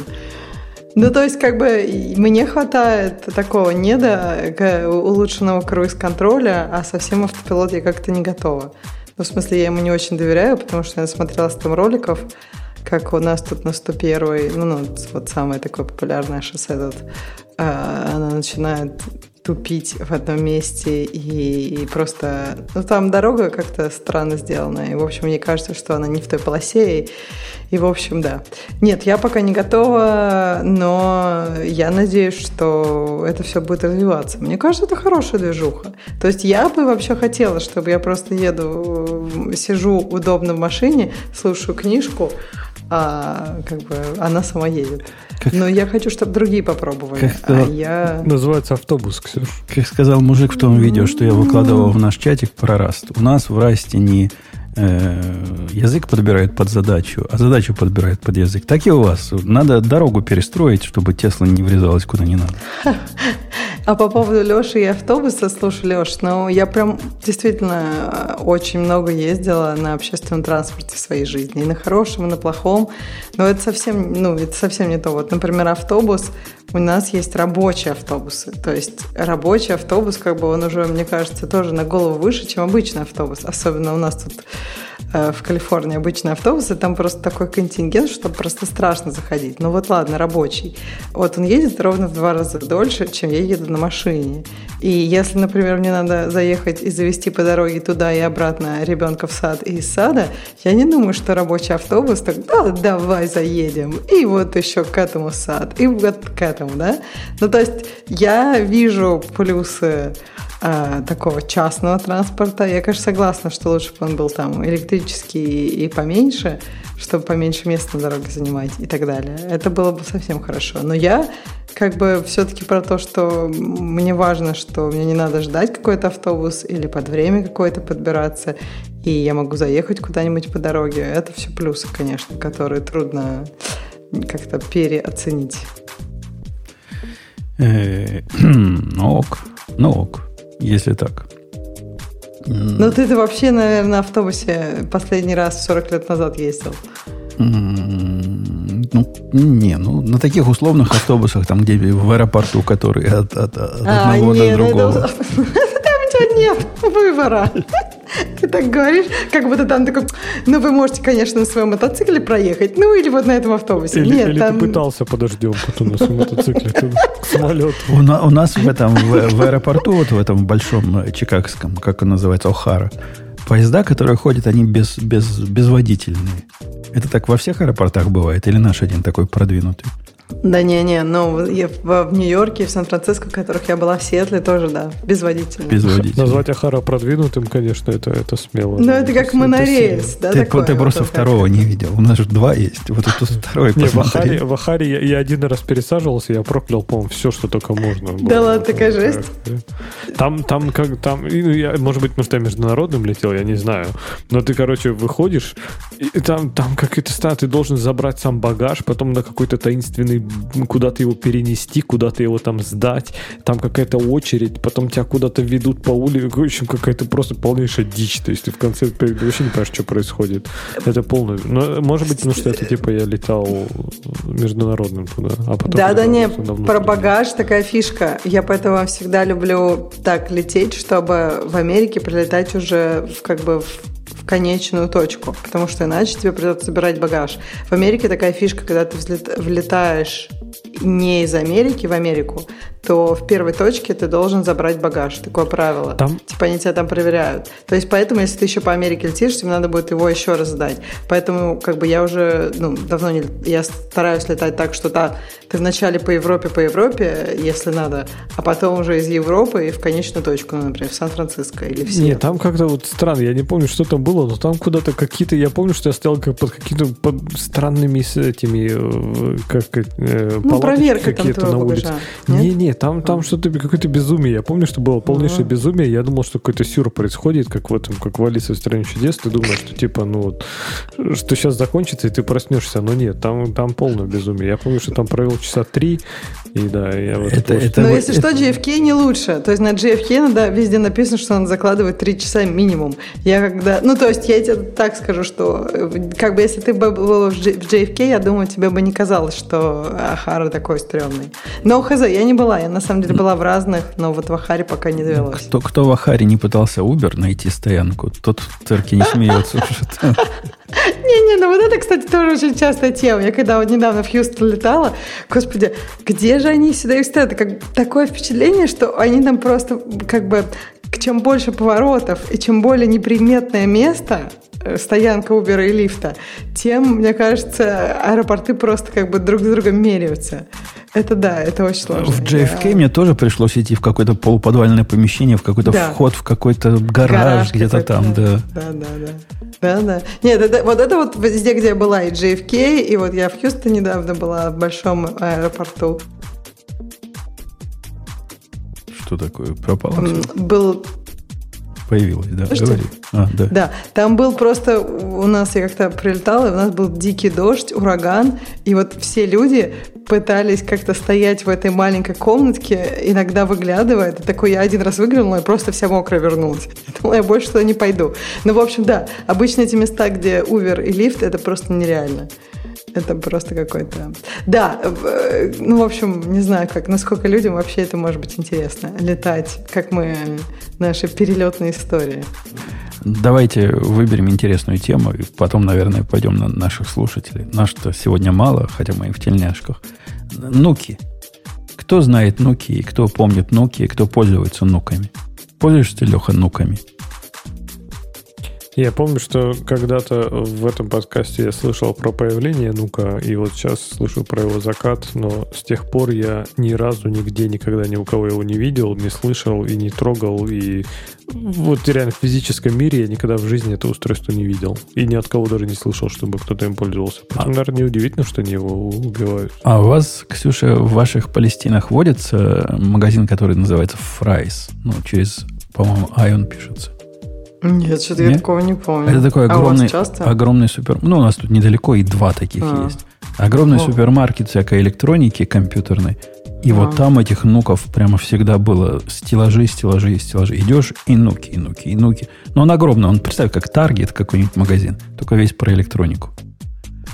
Вот такая вот э, такая. Там я видел дануки, а так в жизни, ну, видел как-то у людей, которые были прикручены к задней части монитора. Они там прикручиваются удобно. Бывает такое. И вообще идея вот эти мини PC использовать для, для чего-то, для чего нормальные люди Raspberry Pi раньше использовали. Сейчас ты его не поиспользуешь, он, там цена конская сейчас стала. И купить его нельзя. Но было заманчиво, чтобы был такой маленький компьютер, из которого можно чего-то наваять. Причем их же делали там ну, разными, э, в разных конфигурациях. Можно было с несколькими Ethernet ами купить, несколькими тем, и под разные совершенно use cases использовать. Наверное, так. стрёмно было как сервер, потому что все-таки это ну, consumer продукт, ну, как такой серверок легкий, вполне. Ты такой купил бы и докер на нем запускал бы на Linux. И радовался. Конечно. Так нет, а слушай, а вот ты говоришь, можно было наваять, а можно было наваять? То есть там не было какой-нибудь, что у них какой-нибудь там, не знаю, атом или какой у них там убогий был вот этот ну, процессор? убогий, который, конечно, да. Там который, обычно который, убогий. Как, а что ты хочешь? Ну, они есть, они сути, копейки стоили. Ну, я к тому, что а в чем смысл тогда этого устройства? То есть, если тебе нужно что-то действительно вот приклеить на заднюю стенку, ну, ты покупаешь Raspberry Pi. А если тебе нужно, я не знаю, что-то, судя по фоткам, выглядящее крайне уродско, работающее медленно, пыхтящее, сопящее, греющееся и, и еще прочее, то, ну, наверное, ты бы, наверное, купил ну, этот вот нук.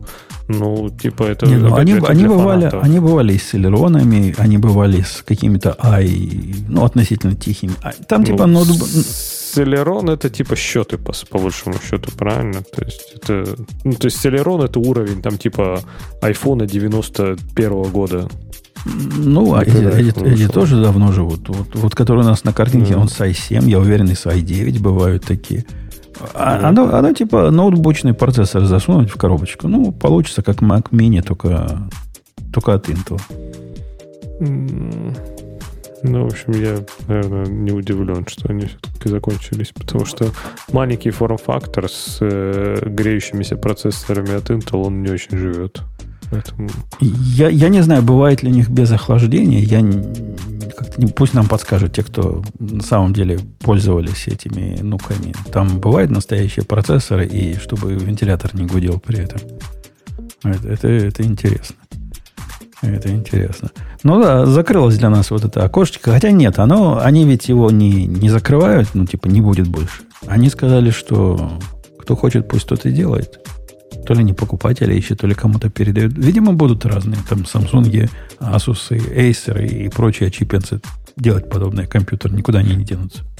Так, а это просто типа спецификация какая-то была, да? То есть что, что это такое? То есть я так понимаю, что они сами это не делали. Это была, ну, типа наклеечка, да, которую они там разрешали клеить? Или, или что? Ну, по-моему, и сами, такое и сами тоже делали. То есть это физическое устройство, которое производил Intel. Да, да. И в свое время они показывают как big deal и типа революция следующая. Вот у нас такой компьютер, такой аккуратненький, маленький. э, не, не, не жрет электричество, окружающую среду бережет во все и вообще аккуратненько получается, ровненько. Ну, не получилось, да, я так понимаю? Ну, видимо, не надо никому просто. Ну, поскольку те, те кому нужен нук для, э, для, для дома, для семьи, видимо, покупают э, с хром, э, хромбуки, а там сразу экран. И все просто. А те, кому для работы нужен, наверное, в корпорации оно не пошло. Мне так кажется. Поскольку это корпоративное такое устройство, очень корпоративного вида, может, оно как-то не, не сервисибельные. Может, они сгорают часто. Черт его знает, что там с ними было не так. Почему так, а он дорогой вообще был? Не, есть, они, они недорогие были. Но самый дешевый, когда я смотрел, стоил 400 долларов. Они никак, не как э, Raspberry Pi. Там 400-300 долларов. 400 долларов, это самый дешевый? Ну да. Может, 300 стоил какой-нибудь тогда. Селероновский. Но, в принципе, у них цены там есть до, до цены нормального Mac Mini. То есть можно накрутить себе ого какой. Ну, не знаю, ну окей, может быть, это прям для супер-супер фанатов Intel. То есть, ну, ну, наверное. Мне кажется, это было очень дешевое устройство, судя по всему. Пишет Евгений, что были чуть ли не в варианте больших флешек, в которых точно не... Но это не Nokia были. Nokia это, это другое. Те, которые флешки, это, это не то. А Nokia, они все вот так выглядели, вот как мы, как мы видим на, в нашей статье. Во всяком случае, интеловские Nokia, они вот такими были. Я... я не знаю, народ в чате серьезно говорит, что если вам типа вам, если 2, 3, 4 ядра достаточно, то Celeron это типа вообще норм. Блин, ну серьезно. Нет, ну, то есть если вам хватает Celeron, то, ну, ну, наверное, окей, но ну, правда. В 2023 году говорит, что Intel Celeron это окей. Это, мне кажется, странно, как минимум. Скажем так, есть более быстрые и эффективные процессоры, чем Intel Celeron в наши дни. Да-да. Особенно которые не, не Intel, а которые ARM то вообще просто рвут ну, их. Понятно, да-да-да. Я, я, не, я не столько про Intel говорил, но... Э, ну да, это как раз из тех случаев, правильно. Это нет-топы, да, то есть такие э, как бы хромбуки с, с, чест, чест, честной виндой, а не с обрезанной операционной системой, к которому только подключить дисплей и клавиатуру, и вот тебе готовый компьютер, который кушать не просит, денег относительно мало стоит. Ну, а представь, какая альтернатива была, Леха? Ты вспомни те года. Надо покупать было настольную балалайку или подстольную балалайку, ну, которая стоила... Ну, ноутбук это для, для тех, кому нужен ноутбук. А если тебе нужен домашний компьютер, на кухне поставить. Моноблок какой-нибудь покупать. Но там тоже цены не сложно. Тут берешь какой-нибудь старый монитор, вот эту штучку к нему цепляешь, и вот на тебе полная радость.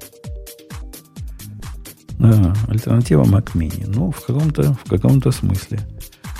Какой-то вселенной, наверное, параллельной.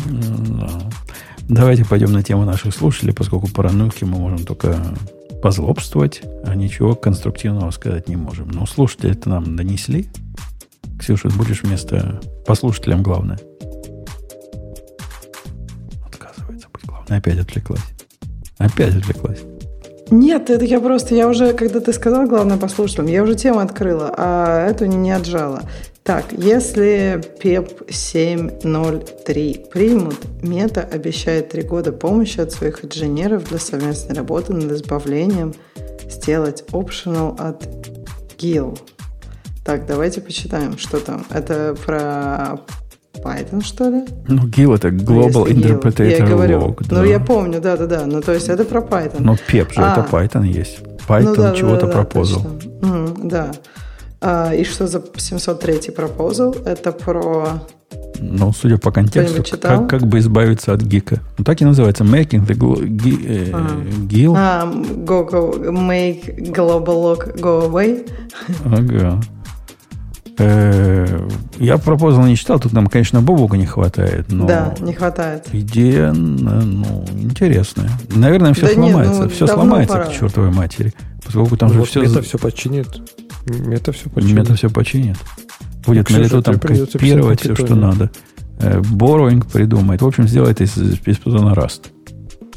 Чтобы все само да. работало. Так как оно да. само-то будет работать? Придется, всей компании придется, правда, перейти на Python и чинить эту всю экосистему. Ну, что поделать. Так все же готовы писать на Python, если что, если, если Родина потребует? Вообще я с питона начинала. Нет, я готова писать на питоне. Чего, я... Питон, на самом деле, когда я что-то для себя, ну, такое маленькое, то питон был бы мой первый выбор. First, как говорится, choice. Так что нет, я питон мои пинаты. Я люблю питон. Это потому ну, что конечно, он очень сильно изменился с тех пор, как я его трогала. Да нет, питон достаточно экспрессивный, для Да чего де- надо, и дело на не в нем. Developer Velocity классная. Не-не, дело не в экспрессивности, а дело, так сказать, в долгожительности э, продукта, который ты напишешь. Тут э, в том, что ты пишешь для себя, есть же одна специфика такая. Ты один раз написала, поставила где-то там на домашний сервер, и оно типа Мгм. само работает. Ты обновляешь операционную Мгм. систему, оно и дальше само работает. С питоном может получиться не совсем так. Что-нибудь обновишь, и он перестал работать. Какая-нибудь зависимость Прям Да, какая-нибудь зависимость. так, да, я Да. согласна. где- где-то с чем-то конфликтует. Ну, я же говорю, я писала на питоне там 2.5, и тогда еще не было вот этого питона 3.0, и не было вот этой вот ужасной и, ну, несовместимости. Но сейчас, да, я согласна, не очень приятно. Ну, а что делать? Кому сейчас легко, как говорится? Ну, Правильно, пусть, пусть пишут на питоне. Бобук нам рассказал, надо анаконду использовать, там еще чего-то, чтобы все зависимости Анаконду? с собой носить. Ну, конду. Анаконда это Linux Installer. Какой еще анаконду? Ну, А, ну, это что-то другое. По-моему, конда Ну, это как раз для питона. А, да. Конда? Manager, да, да, да. Нет. Package Manager питоновский. Это все эти дата-сатанисты с ним живут же. Точно, точно, ней А. живут. Это сатанинская поделка вот эта. Видите, как хорошо, что питон нашел свою нишу. Он теперь это Для сатанистов. это сатанистами, да. Давайте, значит, сделаем контейнеры меньше и безопаснее. Умпутун, ты по этой части у нас. Ну, вообще, проект с каким-то невероятным количеством звездочек, с одной стороны, 16 тысяч звездочек. И он сильно не новый. Я, я помню, что я что-то про него... Хотя, может, это такой же, но другой. Мы, мы обсуждали его точно вот здесь уже, потому что Slim AI это довольно старый проект. Ну да. Ой, не Slim AI, а как его Slim, у них Slim AI, это, по-моему, их этот эм, сайт, да? Но вот этот Slim, это, это довольно старая штука. Мы когда-то его, его обсуждали, я даже когда-то его пробовал. Но А, это CNCF еще, кстати, теперь. что эта балайка может сделать? Она может э, уменьшить количество слоев, правильно? За счет уменьшения количества слоев она может уменьшить ваш э, конечный э, имидж контейнера. Я не очень представляю, где оно Secure получается. Черт его знает. Ну, меньше зависимости, типа меньше уязвимости. Но смотри, у тебя гошечку она может уменьшить э, с 258 мегабайт ну, этого Go Alpine до 1,56 мегабайт. М, Как это технически она может такое сделать? То есть, чтобы у тебя было 250 мегабайт бинарника Go, это тебе Не, не, не необходимо. бинарник, это, это, это build image, это Go Alpine. А зачем его уменьшать? Build image. Ну, блин, не знаю. Ну, хорошо, давай другой какой-нибудь. Вот. Ubuntu какой-нибудь рантайм твой. Ну, 432 уменьшается в 14. ага. Это вот та балалайка, которая все, что оно не вызывается, понимает, строит дерево всех вызовов и выбирает все, что не вызывается. Вот это, вот эта штука. Это, это про нее пусть нам подскажут чатики. Как-то оно знакомо звучит все это. Э, Ну, да, оно, оно как бы с одной стороны ну, вызывает э, даже радость, с другой стороны, если строишь ты много-много много- многошаговый имидж, в который не впендюриваешь большие базовые имиджи, у меня и так все э, свои контейнеры по 10, 15, 20 мегабайт от конечного размера. Мне, Ты неужели просто мне надо меньше? Избалован, Go, когда у тебя там этот from scratch и пошел. Ну, ну да. А те, кто да. запускается с какого-нибудь, не знаю, базовый, у кого базовый имидж, там, не знаю, какой-нибудь CentOS, например, да, то там может быть- CentOS двоеточие Tomcat. И пошло там. Да, Запускаешь, и, пошло, да. гигабайтик тебе сразу. Рап. Ну да, да, да. Ну, в Alpine, надо сказать, легко Alpine имидж базовый тоже превратить в полнейшее дерьмище. Там питон попробуешь поставить, и он сразу становится там под, под 50, под 100 мегабайт размером. Любит, любит он дополнительных зависимостей таскать. Ну, а вы не, не запускайте на питоне, и будет вам счастье. Он у них CentOS Python Modify 24 мегабайта. Базовый образ получается. Э, Ну, окей. Окей. Окей. Я, я бы не решился. Я вообще отношусь плохо к компрессорам. Э, Вот этот U, как он на три буквы называется, с U, который потом в памяти раскрывает. Какая-то какая гонка U- UPX, UXP, не помню. U, U UPX, да, да, по-моему, UPX. да-да-да. Какая-то это гонка за попугаями. То есть, ну, я, я могу понять э, спортивный интерес. Практически не очень. Не очень. Ну, опять же, на какой-нибудь условном год этой проблемы просто в принципе нет. Не, но Гошный тоже ты можешь свои вот эти 20-мегабайтные имидж сжать там до, до 10. И А теоретически? Там один файл. ну, вот этот UPX же он его сожмет. А, UPX, да. Ну я да. думал, ты имеешь виду этим слимом, слимом. Слимом, Слим тоже, по-моему, он сможет из, из базового образа выбросить, если это то, о чем я думаю, те м, штуки, которых ты типа не вызываешь. Такой, как он, три, три шейкинг, как это у вас называется в JavaScript? Ну, в общем, убрать, убрать, убрать из, из, из, из того, что ты, тебе, скорее всего, не понадобится. Ну, ок, ок. Я про безопасность тут не, не очень уверен, но ладно. Давай следующую тему, тезка, которую мой принес. Сюся форкает RHEL и будет разрабатывать и поддерживать RHEL совместимый дистрибутив. Это типа вместо CentOS, что ли? Доступный без всех ограничений. Э, Тут, Заживем. Тут, конечно, Заживем. особенно если бы это не Суси была, а кто-то кто другой, то я бы, да, тоже пора. И Суси, Суси, она RPM based, да, по-моему, был всегда? У них же Да. RPM пакет. Они, они RPM же, они, они же и начали RPM, по-моему. Или Юм, Юм у них. Ну, Нет, Юм это как Юм это RPM, менеджер. А Юм, Юм RPM как раз устанавливает. Да. Я не помню, Мгм. что там Суси было, но Суси тоже известно всяким своим не самым лучшим отношением к open source. А тут они, значит, решили быть самыми, самыми святыми из всех святых. Я думаю, закончить тем, что они свой собственный хел сделают и будут его продавать за деньги. Сказано, доступный для всех без ограничений. Это имеется в виду, видимо, сорцы будут доступны для всех без ограничений. Без ограничений, но за деньги. Видишь, ты чего вопрос Ну. Да, freely А, у accessible. них же... У них же был какой-то свой enterprise, нет, Linux? У них и, есть, по-моему, свой enterprise, да. Fedora Enterprise или что-то такое? Не, да? не, у, у Суси был свой собственный сусевский enterprise, которым я, я не знаю, кто пользовался. Наверное, были люди, которые его покупали. Тоже хотели как Red Hat быть. Но вот теперь смогут на обломках э, репутации Red Hat что-то о себе построить. Молодцы. Вскочили на правильный вагон. Вышел новый Thunderbird. А, да. у которого немного обновили интерфейс. А чё, ну разве его все еще пишут, да, тут Thunderbird? А где обновлен интерфейс? Он выглядел так всегда, по-моему, нет? Я просто по ссылке зашел. А, Может, это настолько немного, что я не замечаю. Я последнее время Thunderbird пытался использовать в варианте, как он называется, пост. Есть, есть такая штучка для, для Mac, которая оборачивает постбокс, да. Thunderbird в, в человеческий вид. Оно как ничего выглядело. То есть жить я с этим не смог. На мой взгляд, слишком уж из него Thunderbird этот лезет. Но современная штука получилась у них относительно, да. А авторы статьи радуются, или комментаторы радуются того, что дело сдвинулось с мертвой точки, мол. Наконец начали что-то писать. Ну, ок. Ок. А есть в нашем чатике кто-то, кто до сих пор Thunderbird пользуется? Ну, наверное, вот эти 3%, что на Linux живут, на чем им еще сидеть? Там же есть какой-то свой, по-моему, э, штатный этот mail клиент в, э, в гноме. В гноме.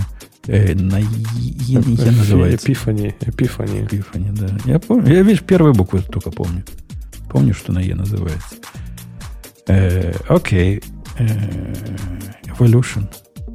Может, Evolution. Но раньше, во всяком случае, был раньше Evolution, я помню. Kmail это в другом, это в, в KDE, кажется. А Э, Эпифани тогда что такое? не знаю. Есть же, у них какая-то штука есть, которая называется Эпифани. Прям точно есть.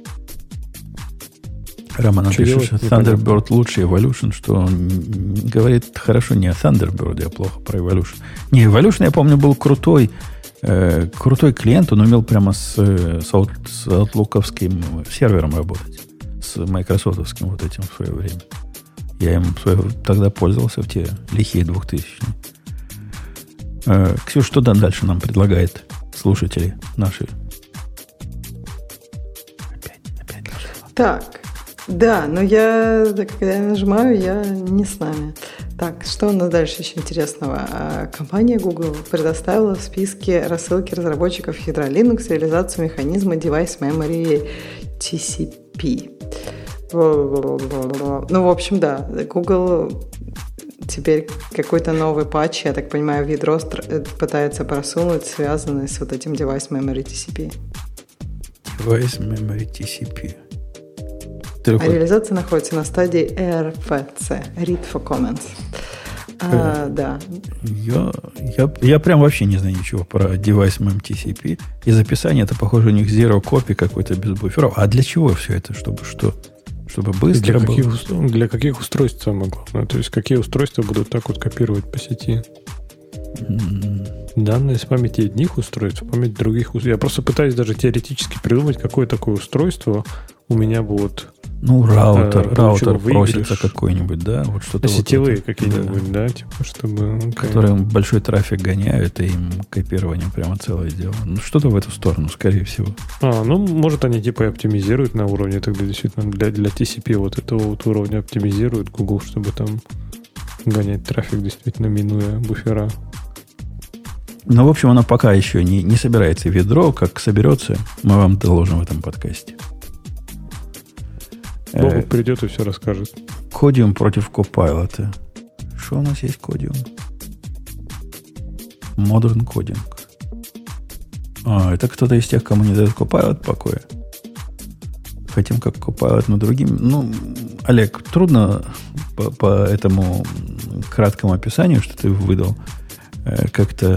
Это, мне кажется, это э, таких будет много про private код. Мне кажется, это вполне логично, и сейчас, я думаю, такого, такого будет, потому что, ну, интересно же, э, Copilot все-таки не все могут Copilot пользоваться. Я вам как человек, который не может, могу сказать. И поэтому хорошо, что будут такие для private кода тоже штуки. Не, он fine-tuning на твой private код. Это же не значит, что он self-hosted. А, думаешь, это... А, а что значит тогда? Ну, вот я смотрю на прайсинг. Free Forever Enterprise. Э, э, это такая же балайка. Это не то, что ты у себя поднимешь эту штуку.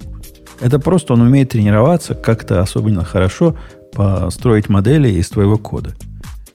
Наоборот, должно тебя пугать, как человека параноидального. Но это не, вовсе не в твоей инфраструктуре он бежит. Но у них есть экстеншн для Emacs нативный, поэтому для Emacs. А, ты, а ты разве не, не из тех, которые на NeoVim? Нет? Нет, ты что, я, я, я этот Vim давно уже покинул. Не, не, я, я на Emacs. Покинул. А, и, Vim я, я, смотрю, я смотрю чувака, который так за NeoVim свой топит. Он у него прямо такая красивая себе ID построил. Но он немножко ненормальный, конечно. Но сильно-сильно он его любит, да. Не, ну мы про эту опасную тему, конечно, но в принципе говорю, то есть Vim это, это для, для задротов, конечно. Emacs это совершенно нормальный текстовый редактор. Ты только что предлагал в начале подкаста очень активно использовать Linux, и вот тебе не кажется, что Linux это для задротов? Смотря, смотря какой. А Mac это для нормальных людей. Мейнстримные какие-то Linux, мне кажется, вполне штатные. Можно использовать кажется, без... Ты их переоцениваешь. Мне кажется, блин, иногда macOS фигово работает. Она вот в штат мне некуда. Так, я, у меня объявление, мне нужно уходить через две минуты. Поэтому давай, давай быстренько тему. Да, заканчиваем. Да, да. Про кодиум мы мало а, что там, можем сказать. Да. да, там уже мало снова новости от Reddit. Они теперь убивают там фичу, убирают, убивают монетки и какие-то awards. И, э, в общем, грустно у тех, у кого было куплено это за деньги, кто бы это купил за деньги. Это, ну, это, короче, это, опять мне, это, это мне хамством кажется полным. Я никогда мне в голову не приходило эти золотые монетки покупать или серебряные. Но если бы я покупал, я себя чувствовал таким же обворованным, как чувствую от э, DigitalOcean. Я понимаю, зачем это надо. У них, видимо, по бумагам, которые они показывают для своего IPO, большой долг из-за этого. То есть это известная фича. Как только ты раздаешь что-то бесплатно, ты должен это показать как, ну, как деньги, которые у тебя там зависли. С их точки зрения это, конечно, плохо, неудобно, но убить это, конечно, вариант, но не самый дружественный. Все, что все, кому, всем, кому должен, прощаю. Сказали они нам всем. А ты, Лех, когда-нибудь давал каким, кому-нибудь золотые монетки, вот это, вот это, плюси, плюсики особые ставил? Вот это? Я даже не знал, что это существует, поэтому... Ну, я... иногда заходишь и видишь сообщения с монетками, вот, или, или, или с какими-то мишками, или с какими-то еще чем-то, с какими-то иконками. Какой-то детский сад. И вот за, я... за это люди платили деньги. Плюсик максимум могу поставить, и все это. И все, то есть настроение могу. хорошее. Стрелочку да. вверх нажать, да? Понятно. И то это прям вот, я не знаю, прям молодец, молодец должен быть. То есть прям помог. Э, окей, ну, последняя тема, не знаю, ушла Ксюша еще или нет. Если уходишь, то иди спокойно. А если нет, так подожди, пока мы до свидания скажем. Grammarly закрывает текст editor SDK в January. Я не знаю, что за был текст editor SDK, кто им пользовался. И... Это Грей знает. Грей знает все про Grammarly. Про... А, так, ну мне все, пока. Да. Ну и Пока-пока. Давай. Ну и давай. И, и мы тоже на этом где-то будем где-то завершаться, я так понимаю. Что ты даже очки для аргумента реалити для мотоциклистов не, это, не прокомментируешь? Э, От BMW. А где есть такие BMW? Там есть такая тема, да. BMW выпустил очки для мотоциклистов. Пытаюсь найти. Вот, это полная реакция реальности для мотоциклистов. Ух так, ты. судя по фоточкам, там только скорость она умеет показывать. Ну, вот эти гитики, которые дают тебе, как это называется в автомобилях, когда на экран показывают, есть какой-то термин. Uh, HID, да. Да, вот это. Вот такая фигурина, такие шлемы целиком бывают, которые умеют такое делать. Бывают стеклышки, которые это показывают. Но я не слышал, чтобы кто-то из живых людей этим пользовался. Эм, возможно, очки как-то удобно будет. Черт. А зачем мне скорость знать? Во многих мотоциклах и спидометра нет даже, он не нужен там. Все равно ну, ты там, едешь там, быстрее, чем поток. Ну, что тебе? Лимиты, повороты нарисованы. Ну, там единственный скриншот, единственная фоточка, на которой есть что-то нарисовано на этих очках, причем только на одном из них, на правом. Это какой-то поворот. А, это, видимо, расстояние, такая зеленая палочка. И, видимо, я так понимаю, скорость лимит скорости еще. И прямо так в середине нарисовано. Оно же мешать смотреть будет, не? Наверняка ну, ну, если эта картинка реальность представляет, то просто в морду тебе этим. 36 Ну, у тебя же левый-то глаз есть, зажмурь правый, едь вот левым.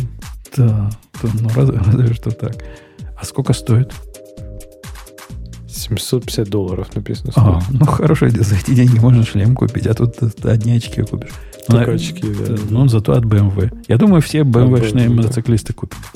Они... И, и подписка наверняка еще будет у них, чтобы там левый глаз и правый глаз отдельно работали. А если не оплатишь, оно просто темным становится, и ни черта не видишь. Едешь по дороге, у тебя вдруг бац, все выключилось. Я думаю, по умолчанию GPS будет только левые повороты показывать, а вот если заплатишь, то тогда и вправо сможешь повернуть. Это ну, было бы по-нашему. Типичный, типичный BMW. Э, ну, давайте на этой оптимистической ноте, которой водитель BMW говорит нам плохие вещи по BMW, дожили.